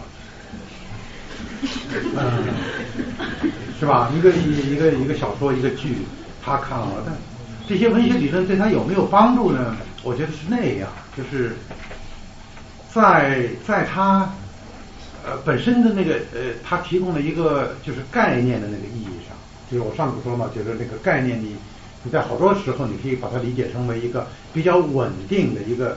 看问题的一个视角，我举一个 比较突出的，今天人人都知道的，比像女性主义视角是吧？这个以前呢，可能大家就就就不大有这视角。当然，你有了这视角，你回到历史中，你能找到好多资源。但的确，大家一般没有这个视角。但今天呢，我们可能就会呃，有时候就采用这个视角，那你可能看出来就特别的呃，看出你以前没看到的东西啊，或者有意义的东西啊，或者。但是呢，如果你要用一个女性主义的理论，我呃，来分析这个作品，是吧？我我觉得这是这这完全是两回事。就是说我有一个新的视角，有一个和我有个理论，然后这个作品变成这个理论的一个例子，来说明这个理论的一个例子。我我我觉得这个路呢，虽然是呃是这个呃现在文文文文科的这个大家都在做这个，包括。博士生、硕士生，大多数人写的论文就是就是这样的，是吧？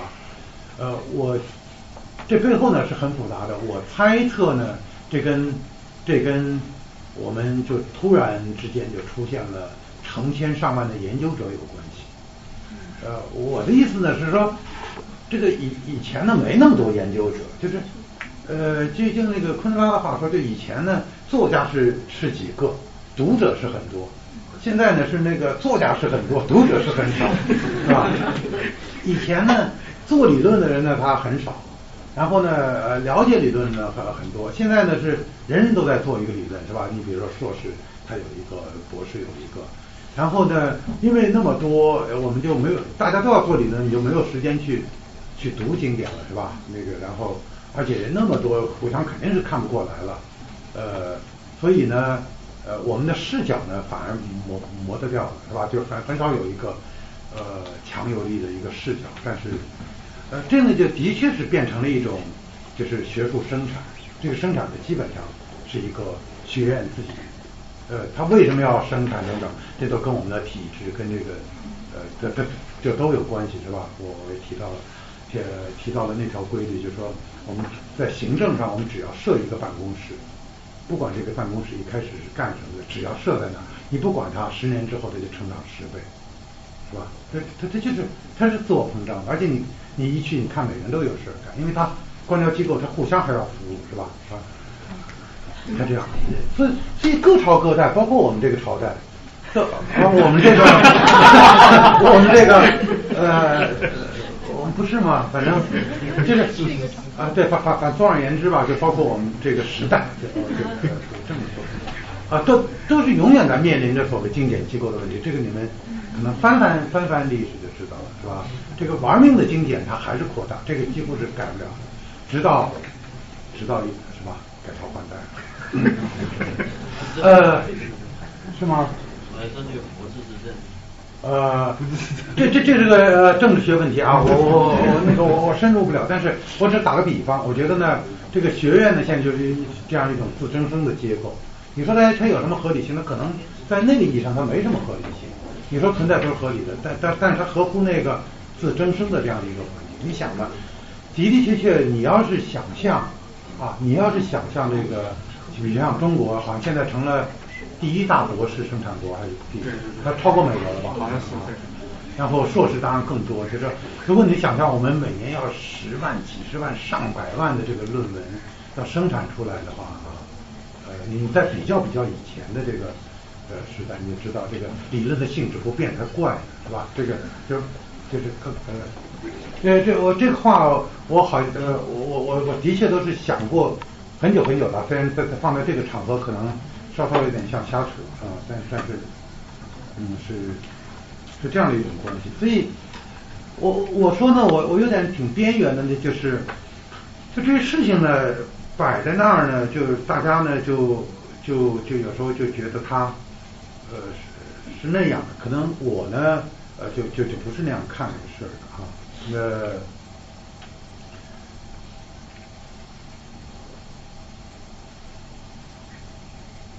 所以我们呢是在一个。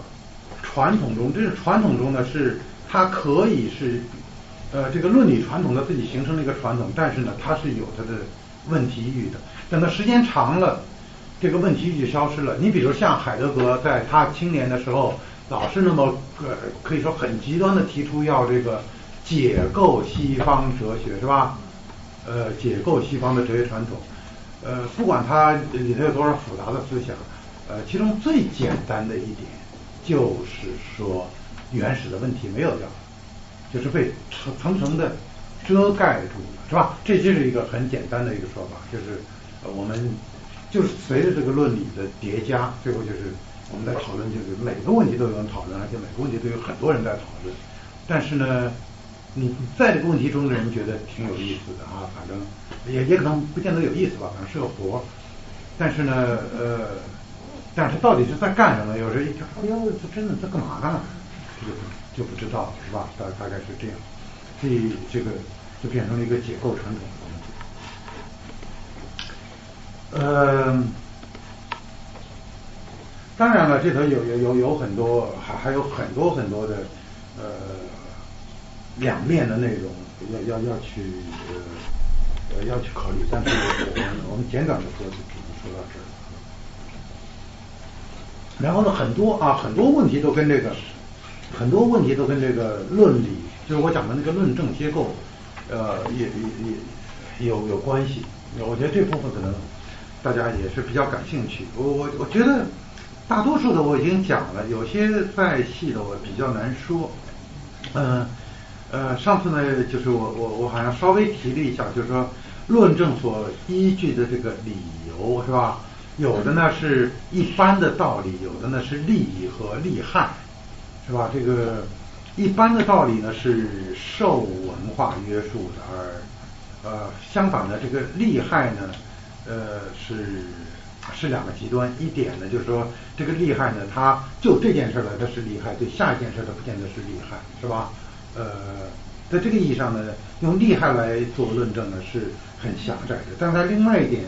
这个意义上呢，他用用利害来做论证呢，它是更普遍。是在哪一点意义上呢？就是说，如果用利害来做论证的话，那么我站在你的立场上和站在他的立场上是一样的，因为他是在描述一种，他是在描述一种没有主体的这个没有没没有没有主体的这样一种关系，呃，或者我们说他就是在描描写一种物理关系。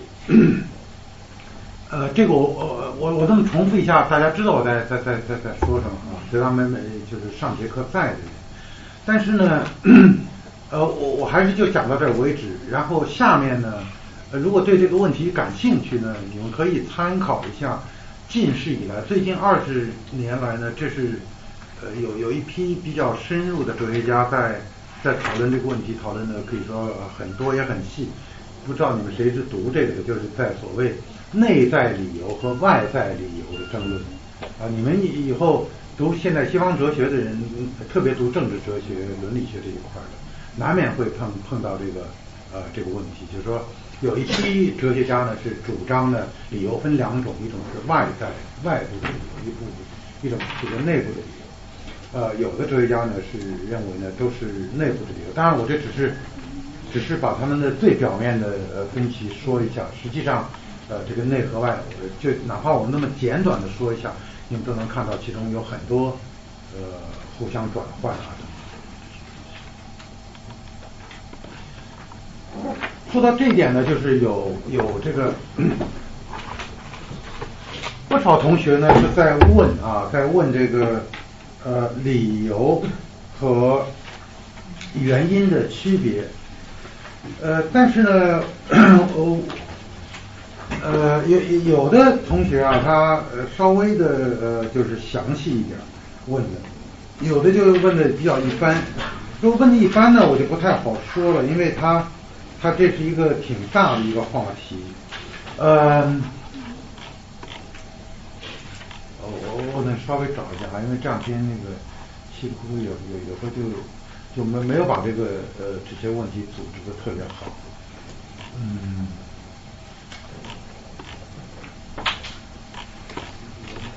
啊，我我我就按照我我就按照我的那个记记忆来说吧。他说呢，一般来说呢，这个原因呢是一个比理由。更宽的一个概念是吧？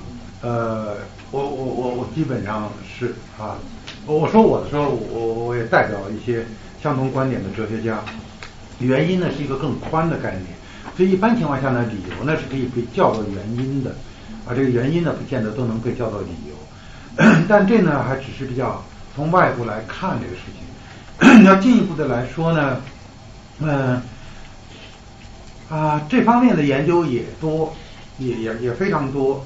呃，但是呢，到眼下说是谁的这个一套说法就特别被被公认，我还没有，我我暂时还不是太了解。按我的想法呢是这样的，就是呃，原因呢一般来说是在后面推动啊，就是你要讲到这个，在后面推动一个事情的那个发展的。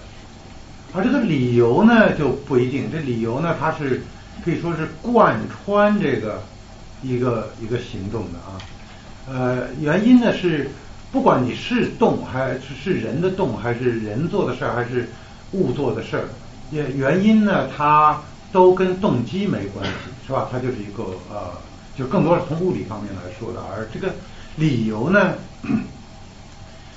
呃，理由不一定都跟动机相联系，但是呢，它是动机类型的。呃，因此呢，你动机呢不只是这个在在推动这个活动的第一步起作用，而是呢贯穿于整个整个这个人的活动的啊，就这个相关活动的。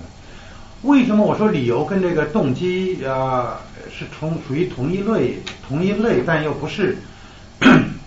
又不是同样的事情呢，呃，是在这儿，呃，我就还回到论证的一个，还论回到论证的一个原始结构。我想说呢，我我我有一个主张是吧？这个我已经说过，但我我现在换一个角度，我把它概述一下。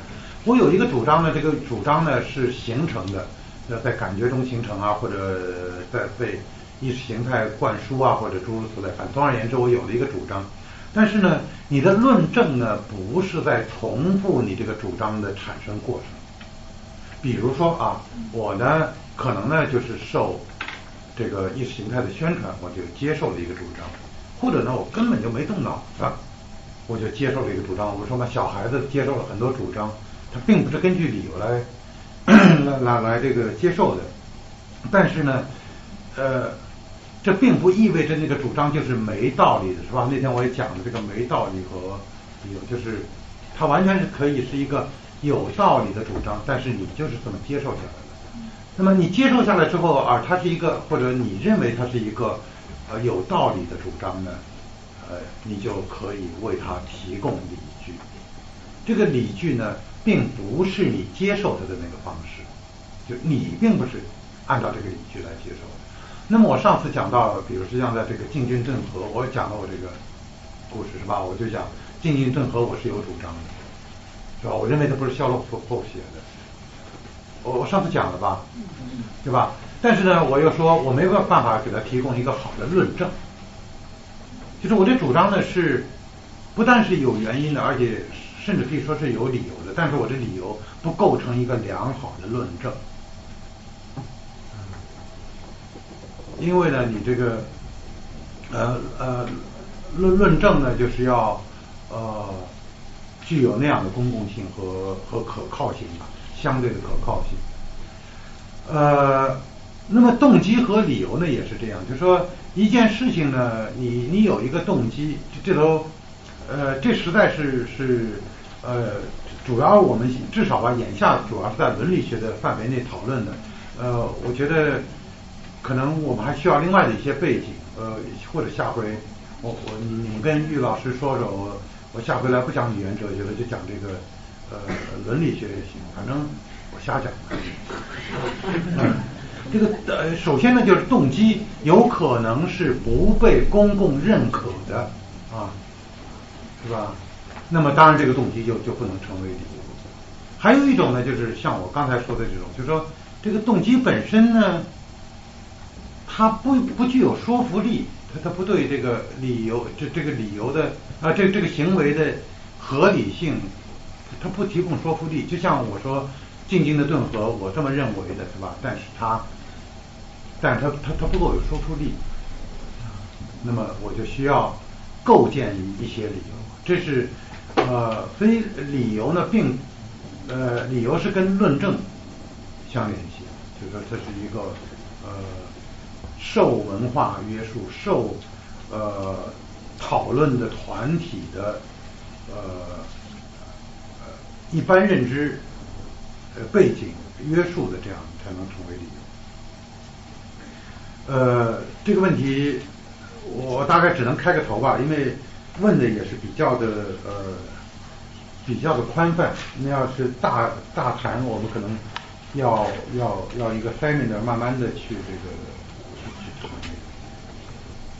然后呢，呃，我现在转向这个关于奥斯汀的一些呃比较呃比较具体的问题啊，你们在读奥斯汀的时候可能会碰到。说奥斯汀的这本书呢，他在第十节是第十节，我记得，呃，他最后呢，就是他他是在批判那个 sense data 理呃 sense data 理论，但最后呢，他归结为呢，就是这些罗素啊、艾耶尔他们这些人呢，好像是在谈感知的这个理论。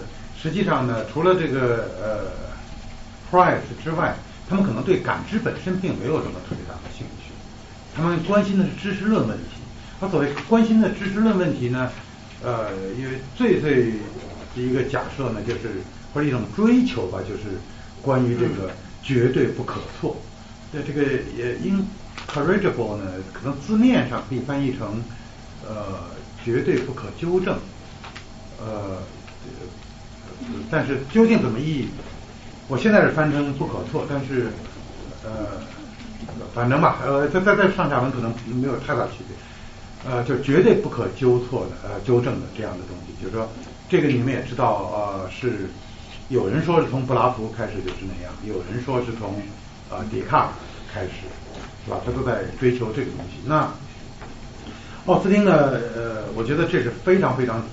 呃，有有有有眼光的吧，非常锐利的看到了这个整个的这种 project 背后的最强大的哲学动机，是吧？是是是这样的。那么这个问题呢，他说呢，呃，那能不能把这个奥奥斯汀理解为怀疑论者和相对主义者？啊，我觉得不能。呃，但是呢，呃，我我我就说不能。呃，但是这个这呃。非相对主义是不是一定要一个绝对的不可错或者一个绝对的标准？这是一个很很很复杂的问题。我现在呢，只能说呢，呃，简单的这样说，呃，奥斯汀呢当然是相信确定性不可错，什么诸如此类的，这这个没问题，都在书里说了一大堆，是吧？他比如说他他举那么一个通俗的例子，他说，呃，我我到一个屋子里面，我看见一台电话，是吧？我说那那有台电话。但如果你是个很谨慎的人呢，你说那那也可能是一个什么什么一一张画一个模型一个什么，他说你拿起来你就打一下是吧？打一下哎叫你就是你你给叶磊磊拨一个哎那边就就就应了是吧？就说上话了。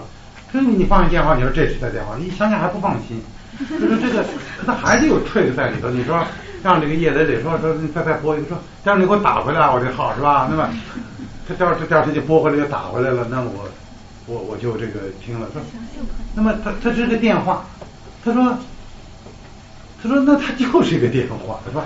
那你 怎么说的都是一个电话，就是大概他在举的这些例子吧，反正这个问题背后还有好多问题，但是奥斯汀呢这些东西呢，他肯定都是他他他都是同意的，问题就是所谓的绝对确定性，当然绝对确定性的话本身 你也可以说这台电话就是绝对确定就是电话是吧？基本上，但是在在这个上下文中呢，这个绝对确定性呢是有呃有特定含义的，就是永生永世。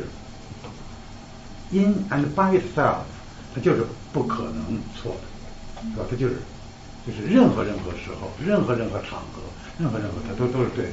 那么我们知道，在物理学中并没有这个东西，是吧？物理学中当然我们确定，比如光速是最高速度，这个我们确定。那么呢，呃，我们也看到那个报纸上有时候胡胡说八说，谁又发现了一个比光速更快的一个什么什么运动，什么什么诸如此类的。我不是说他那个。呃，发现本身呃是啊呃呃怎么样？那么我们就说这是完完完全可以想象的，是吧？发现如果真发现了，就是发现了。不过呢，当然光速不是那么一个简单的例子，因为光速已经完全合并到整个这个物理理论里面了，所以它并它并不只是测量出光速是最高速度，它实际上已经论证了光速是最高速度。因此，你要是你不可能简单的发现谁比光速更。呃，你所谓发现比光速更快，你是整个是会有套新的物理理论提出来才能比光速快，这是一个，哎，当然跟我们也有关，但是那么讨论呢可能就稍微深一点。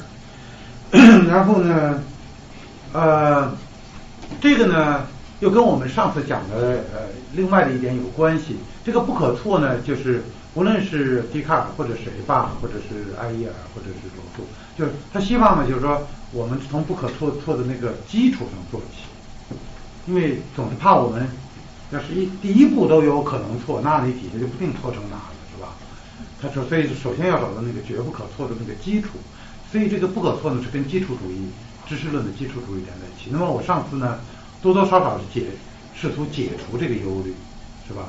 就是我们第一步错了，后边可能对，在在在某种意义上。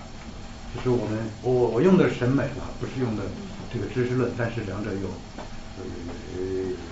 实际上，你看这个科学发展史也是这样，是吧？你你很难说谁就是呃是对的。那你要是用用那种思想来理解，你可以说哥白尼他有一个日心说，当然哥白尼的理论中有好多好多错的东西，但最后我们把日心说呃提出来，这个东西没错，在在在哥白尼上没错。那这个呢，只是一种很简化的说法。实际上，哥白尼是一个体系，就说我们只能说呢，就是我们的现在天文学体系呢，跟哥白尼的体系呢，呃，已经证明了哥白尼体系基本上，你说它错也对，罢对对也错也罢，对也罢，就是我们是跟他一个不同的看待天文的一个体系。看你现在回过头来想，哥白尼是怎么看这个呃天球的？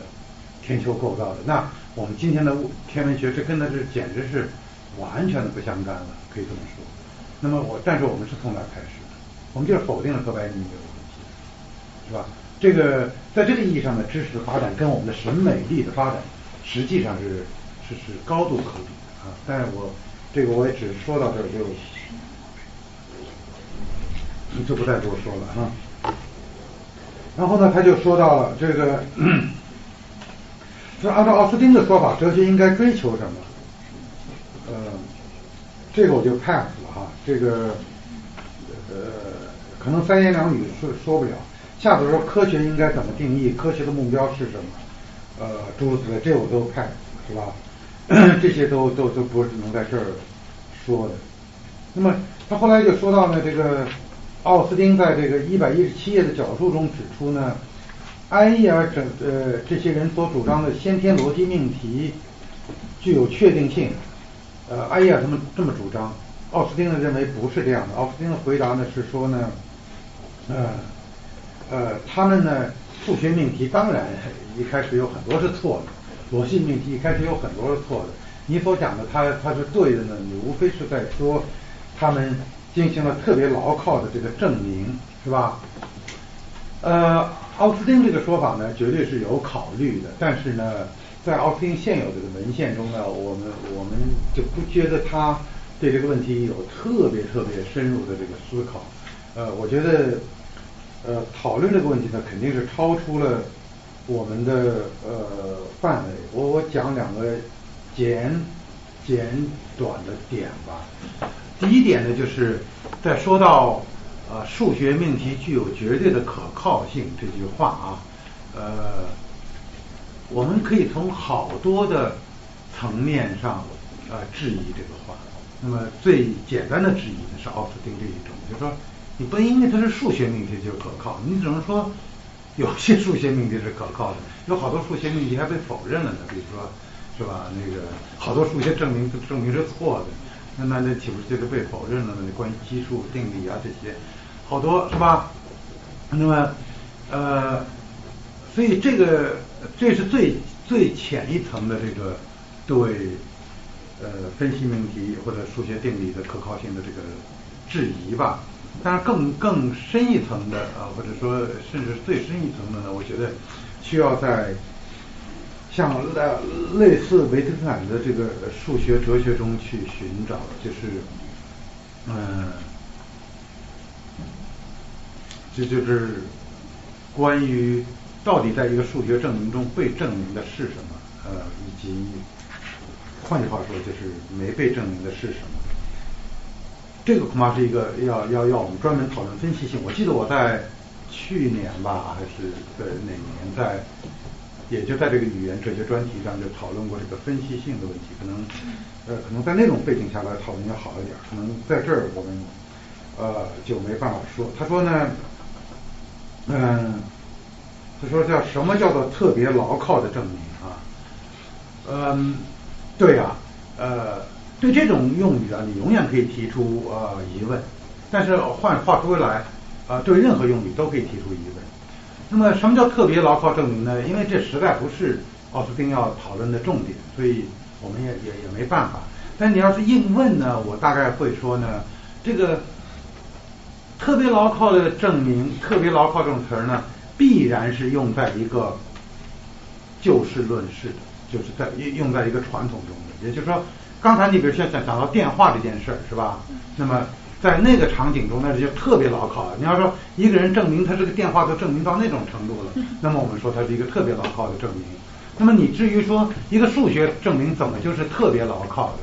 那么我们也许说。在什么一个范围内，如果我们用这个这个是数数学归纳法证明了，那就是牢靠的了，是吧？但是在另外一个领域中，你用这个数学归纳法证明的就还不够牢靠，或者诸如此类。那么这个不是一个外人所能智慧的，说你不牢靠，是吧？你必须是在数学工作中才能确定哪些证明是牢靠的，哪些证明不牢靠，是吧？呃呃，这这个大大概呃不能。这样问，你必须那样问。呃，他说呃，证明需要逻辑嘛？如果不需要，那么逻辑还有存在的必要吗？我觉得啊，这个这个不是这样问法，就说呃，证明需要逻辑嘛？这当然一般说起来，证明是需要逻辑的，或者证明就是逻辑，是吧？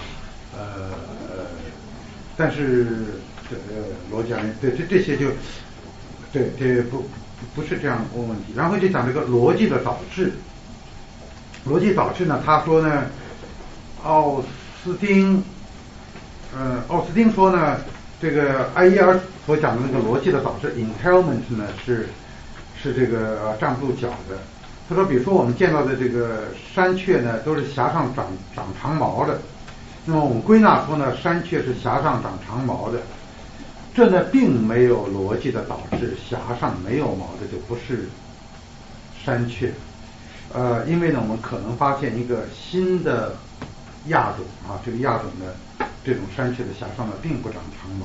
但是这个呃同学呢就说呢，奥斯汀的这个批评呢，他觉得是失败的，因为呢，他不是在埃尔意义上的这个逻辑的导致，而是在讲批判这个经验归纳的不可靠。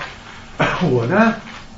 觉得这些吧，都因为不是这个书的重点，所以我我我不知道是不是就是你要在别的上下文中讨论更好。可是呢，我觉得，呃，我觉得呢，这这这个不能怪这个奥斯丁啊，就单讲这个问题，因为埃耶尔恰恰是在那个意义上在使用 entailment，啊，这个奥斯丁在说呢，呃，那个意义上的那那那种 entailment 是不能成立的，所以这个呃。呃，我觉得啊，我我觉得这个的读者可能有点读反了。讲到这个艾耶尔和这个奥斯丁的这个哲学观和语言观的不同，他们之间的分歧可以看作是语言转向的两个阶段嘛？啊，呃，我觉得啊，我不是两个阶段，呃，就是可以说是语言转向，因为语言转向也是一个很笼统的一个运动吧。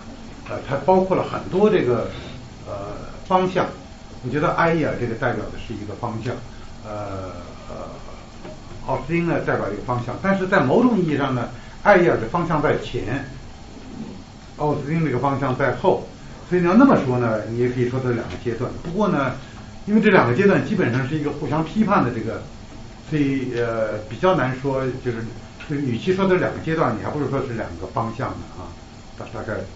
就少引起误解一点。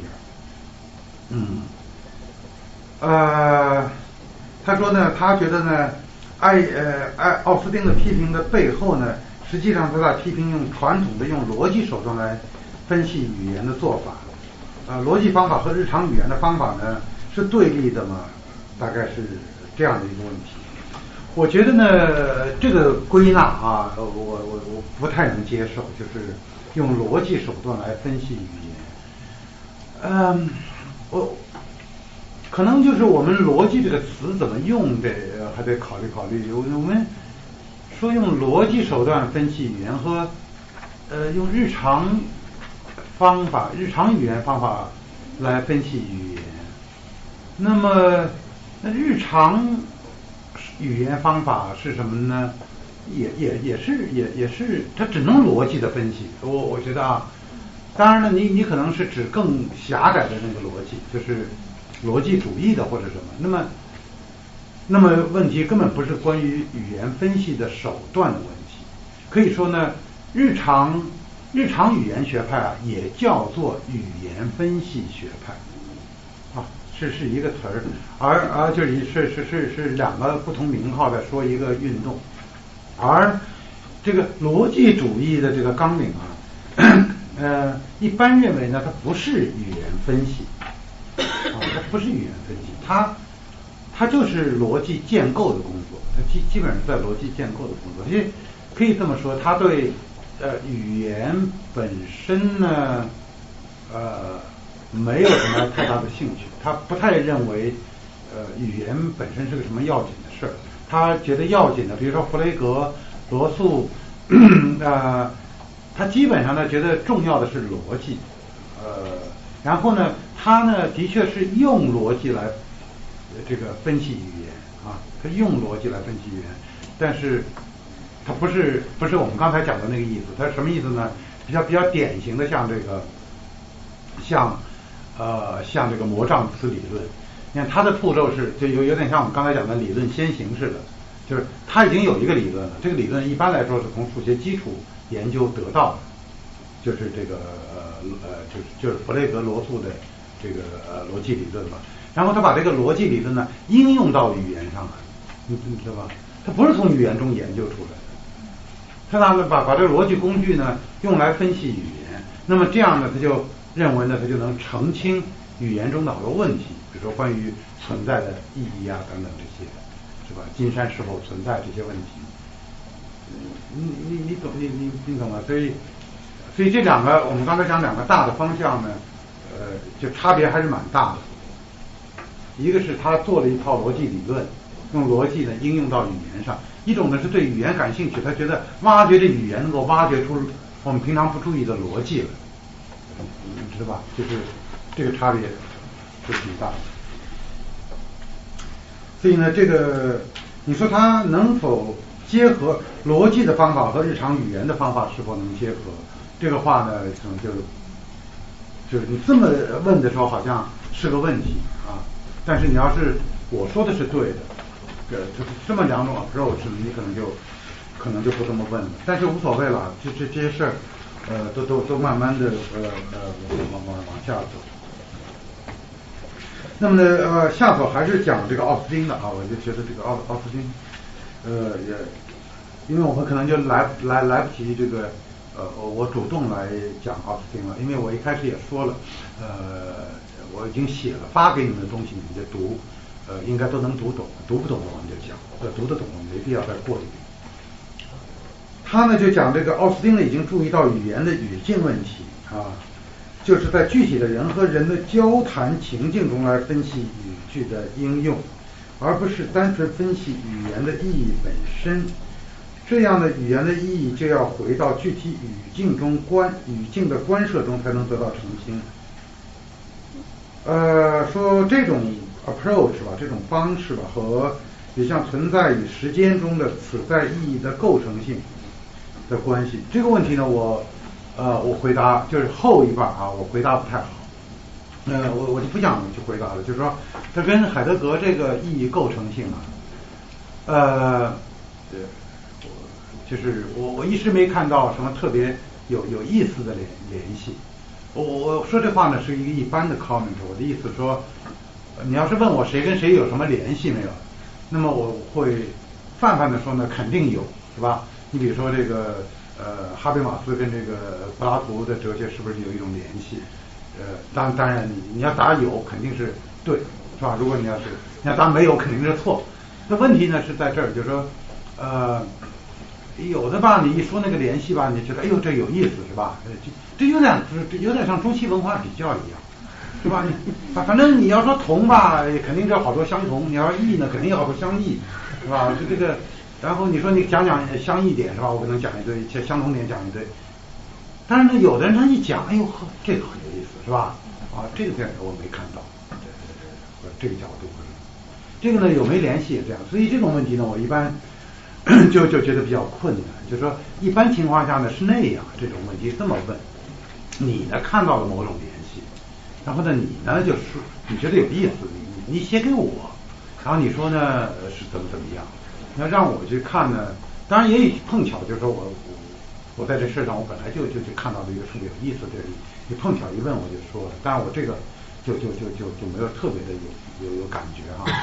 那前一半就关于这个情境这事儿，这事儿呢一个大的话题，我不知道下一次也就明天呢，我们也许还有机会深入讲，要是没有的话呢，我就在这儿先稍稍的说一点。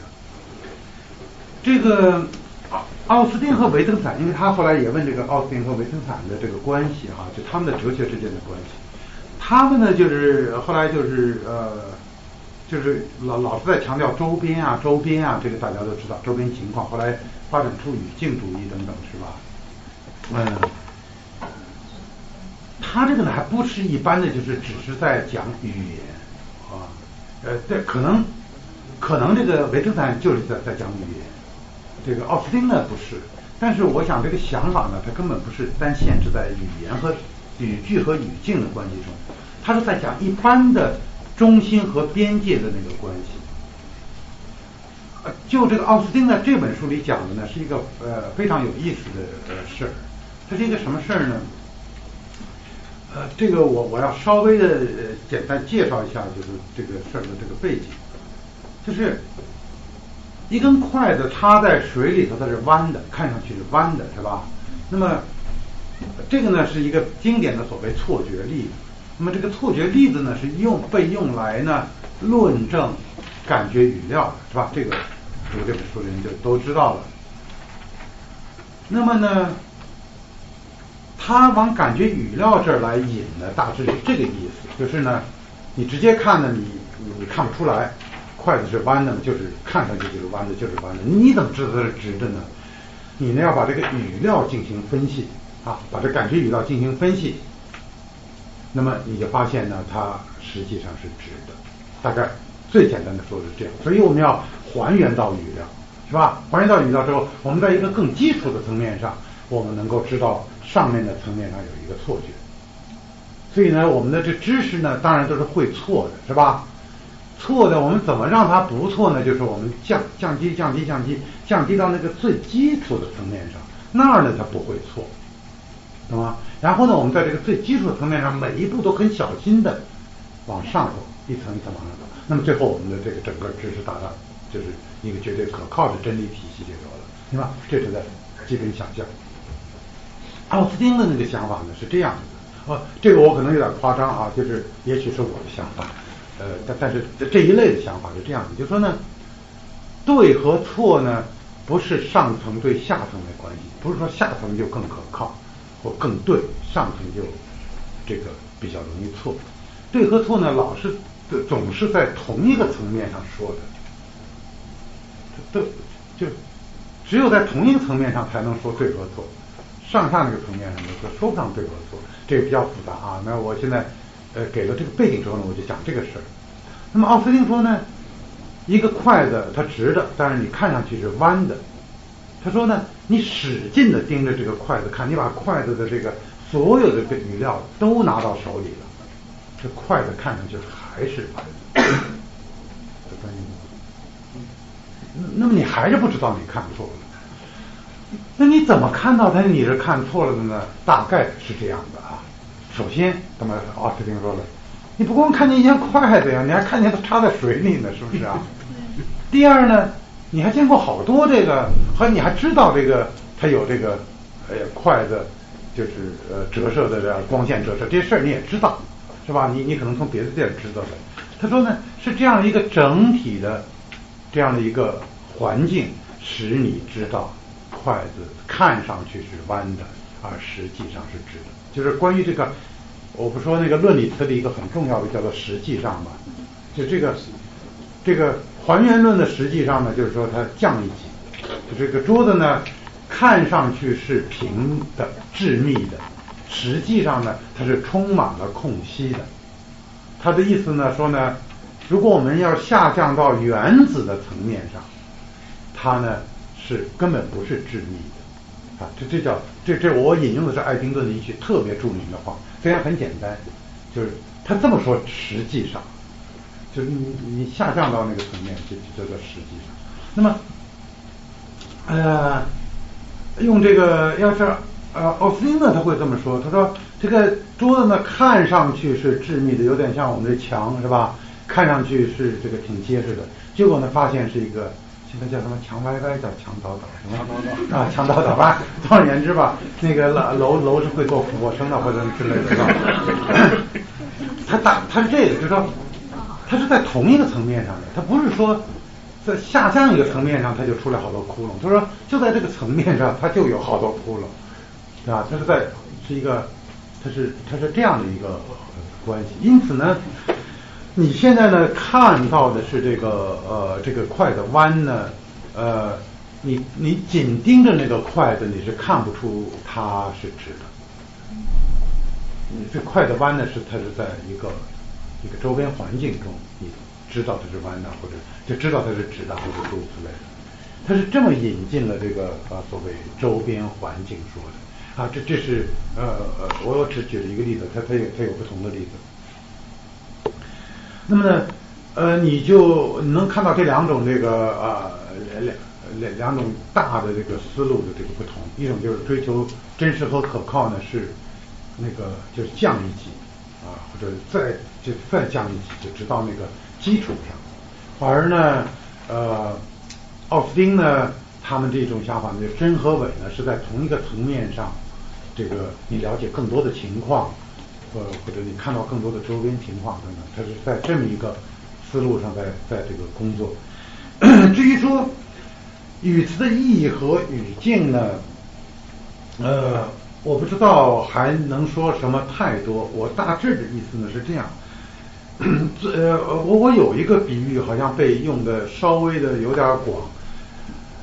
我大致说呢，就这个语词的这个呃，就这个语句的意义呢，就有一点点像是。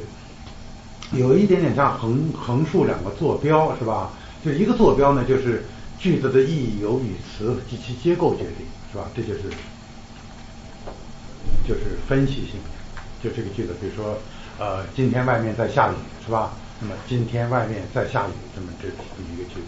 那么同时呢，它是也也是在一个现实环境中，是吧？你你比如说，呃，我们要知道呃呃下雨这回事儿，是吧？你比如你你见过下雨啊，或者呃这样的一个周边环境，如果你要是呃比如说你要在在这个月球上，是吧？你要跟一个人说，你说今天外面在下雨，这话就不 making sense，是吧？不 make sense。所以呢，我就把它比成一个横轴和一个纵轴，一个就是说语义轴，一个环境轴。这个比喻呢，呃，我已经见有有有呃有有些人在这样用，呃，就就觉得挺好的。我觉得呢，挺好的。呃，作为一个 starter，我觉得可以从这开始想。那背后呃有，如果你要接着往前走，就可能有好多误解啊，或者说哈，这个这个比喻就开始补补足了，也不是一个真正那么好的比喻。但是我觉得从开头呢是可以这么想。嗯，最关键的是这样的，就是说，嗯，维斯坦和奥斯汀的意思呢，就是说这个呃语言的意义呢，它不是由一些更小的意义单位构成的，这呃这个和他呃维斯坦的早期的思想就相区别开了，他们呢就是在他们是在语境中不断的沉淀形成的，你可以这么说，就说这个话呢。比如说你吃了吗？这句话是吧？如果你老老拿它来问候，这句话的意思就成了那个哎你好嘛是吧？不是不完完全全你吃了，大概这个意思是吧？那么它是在跟那个环境的交互作用中形成的。它跟一般后来的语境主义的区别呢？我我这是我比较感兴趣的，我在这不能展开呢，我大只是这个意思。呃，我我已经讲过一遍，但在上下文中我再再讲一下，就是他呢是说呢一个。一个东西或者一句话的意思，就是这个这个一个单元啊，它的这个意义呢，总是坐落在一个环境中的，它在那个环境中有意义，有点像什么呢？有点像那个以前那个呃那个嘉宝在演那个瑞典女王，后来呢人家就夸他演的特别好，是吧？他说呢，他说呢就就说他那个表情特别的高贵和那种瑞。呃，露就那种，就是远离人世，反正就总而言之吧，不是一般的那个那个那个，呃，咱们这样嬉皮笑脸那样。呃，然后家宝呢是这么回答，他说呢，他说，他说，我这个表情呢，只有只在那个就是那个场景中才有意义，就是说，其他的那些大臣们啊，外国使节那种，就都那么仰慕的看着他。你你知道吧？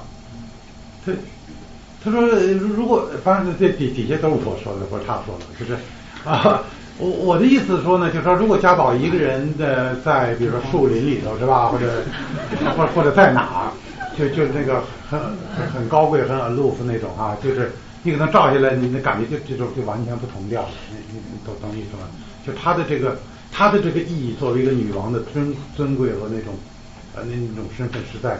这样的一个环境中的作者，差别呢是在在这个地方，就是有有时候把这个女性主义他理解的不好呢，他就他就认为呢，这个家宝的这个表情的意义呢，可以还原到哦他的那个周边环境中如果翻译成刚才我这例子就会说呢，就是不管家宝做出什么表情，只要这些人。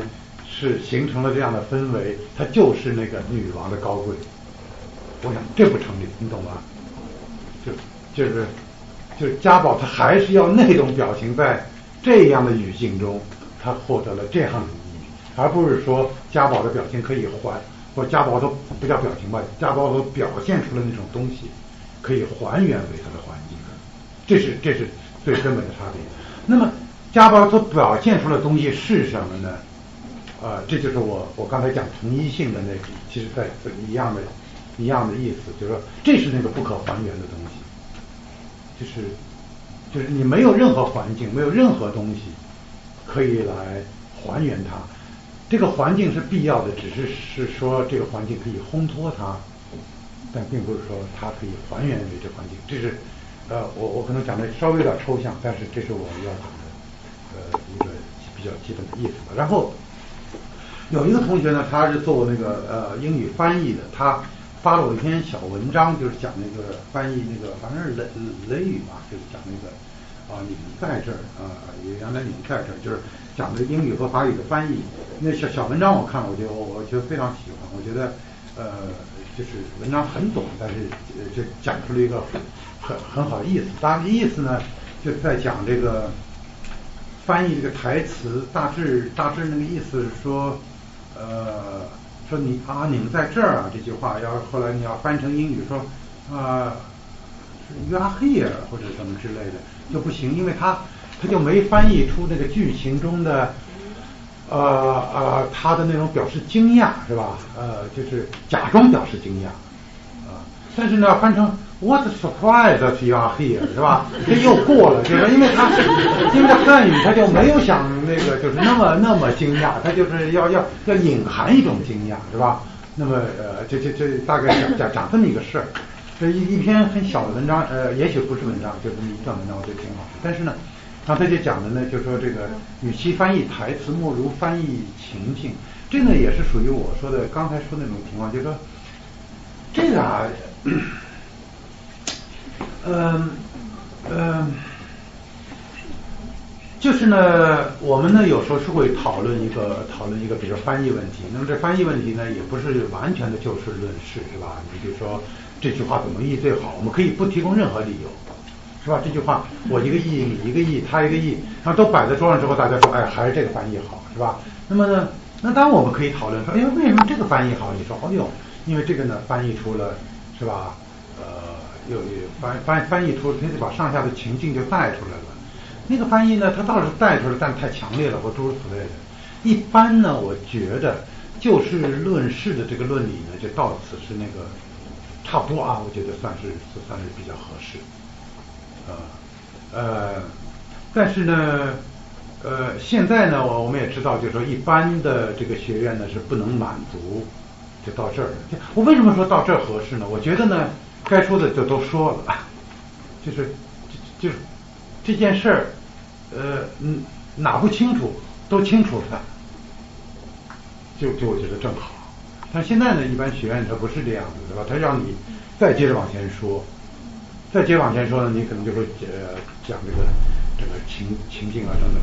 那么讲到那的时候呢，呃，就就需要，如果你真要讲呢，就不是不是那样讲的。那要真要讲呢，你可能就是就有点像我干的这种活，就是说研究什么叫情境啊，什么叫那个情境中的烘托啊什么。其实你就不是在讲你这事儿了。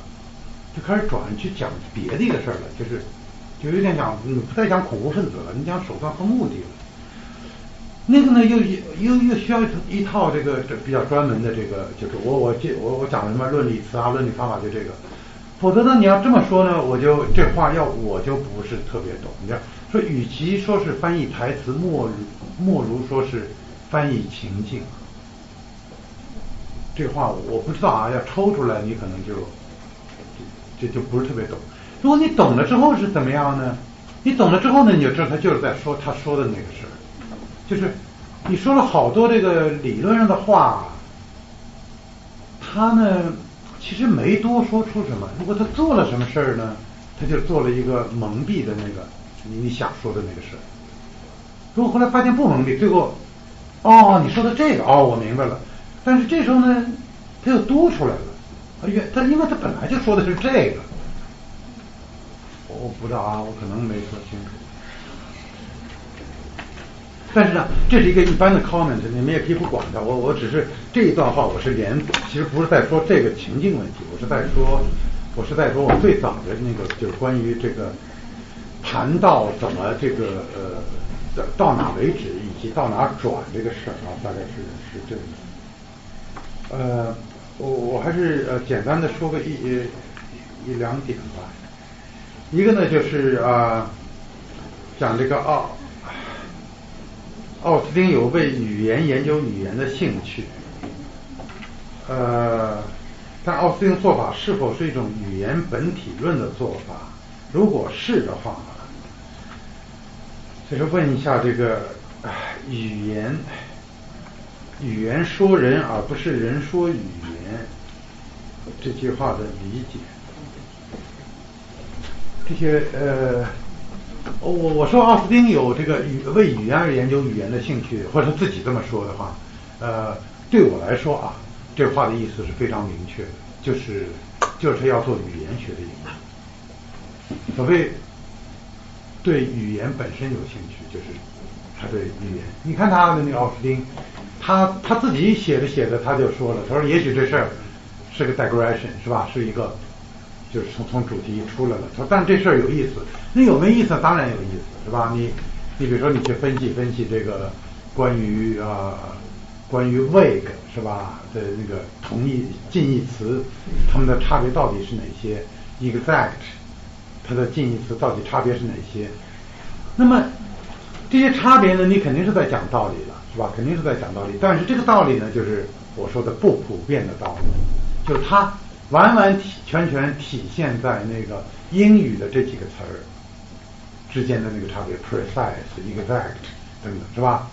它在英语里头，你要是讲的特别有意思，那么它不是一个特别普遍的，就是拿到哪它它都是一个好玩的事，它就是对这个英语的差别特别好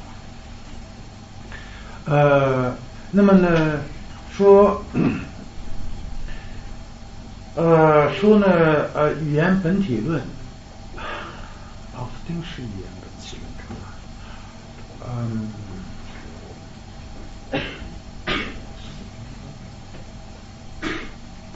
嗯，反正他没不不不不往那个方向发展啊，他他他不呃他他他是不是有那种倾向？我也比较难说。总的来说，他这个不是他特别关心的，他他他特别要做的。呃，然后呢，维特根斯坦呢是是有一点啊，那个语言本体论这话可能能够套在维特根斯坦身上。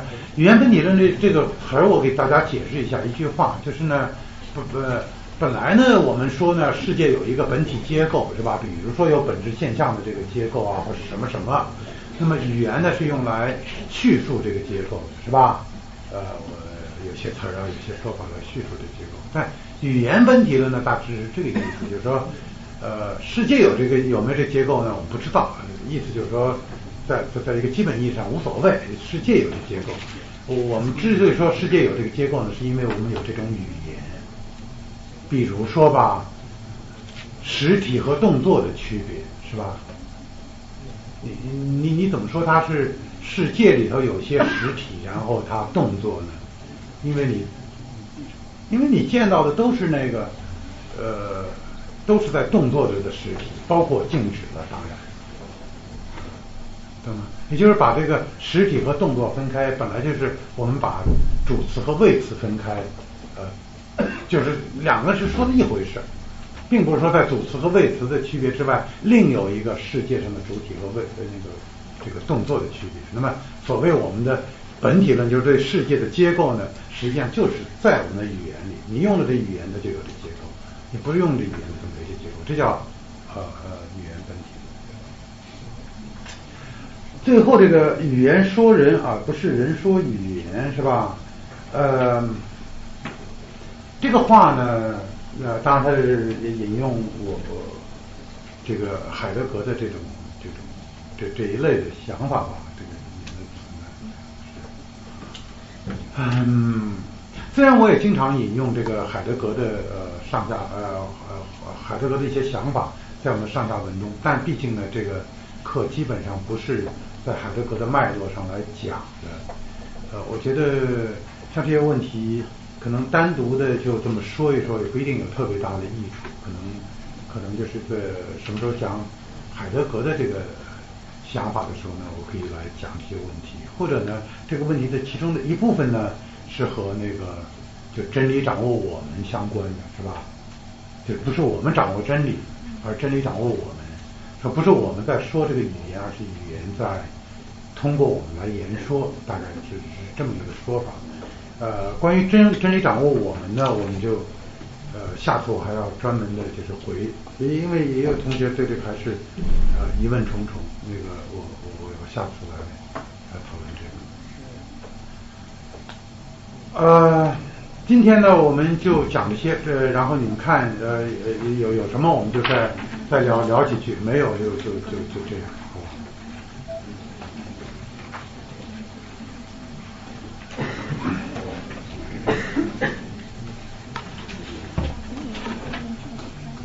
这不好嘛，这个这个这种教室就是不如那圆桌那好。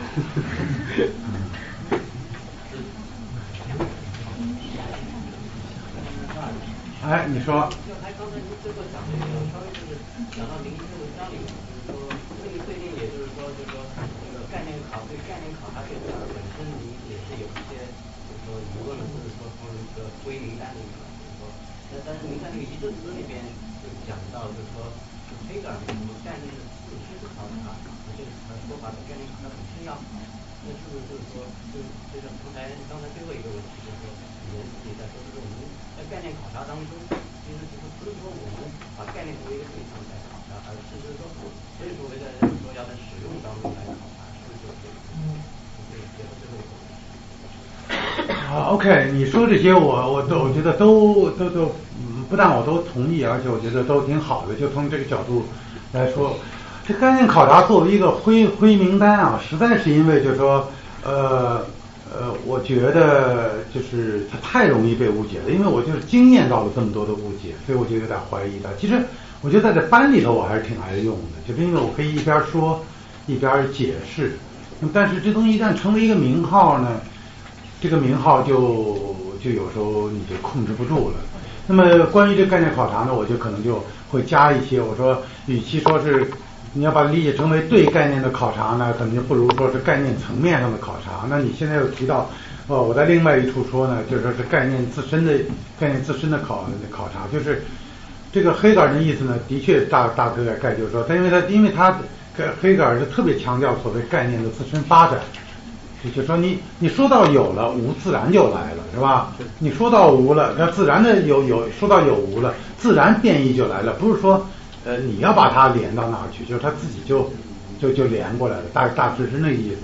那么这个呃连来连去，它的自身发展概念的自身发展，这个黑格尔的话说呢，现在胡心义就连到语言自己言说，或者真理自己自己自己显现，呃，是不是有点相通的意思？我觉得呃，very much so，啊，特别的有有有这个，就是呃，我不知道啊，提这个问题的同学。我我觉得也可以听一下这个，就是说，的确这种想法，就是这一套思路，就是他是，他是，他是自己连过去的，这几乎是这样。一般说起来呢，就是这些思想家都会比较，说的最弱一点是比较强调这一面啊，就是问一下，就是刚刚提到一个概念嘛，叫做语言本体论啊。我觉得我对这个概念比较存疑。如果说语言是本体的话，那必然会对应一个客体，那是不是也有语言客体论呢？那这样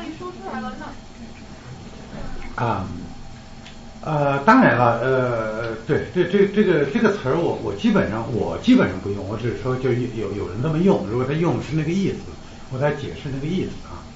嗯，但是呢，无论如何，这个本体跟客体一般是不对着用的，是吧？呃，一般是。对对，当当然应对也许在某种上下文应对，但一般不这么对。就是你要说对，你要说这个本体对现象，倒我倒顺便可以说，的确是有语言现现象学的地方。奥斯汀本人就把这自己说说，与其你把我叫做日常语言呃解学家，还不如叫我语言现象学家，是吧？那么，但这个现象又不是太跟本体对着。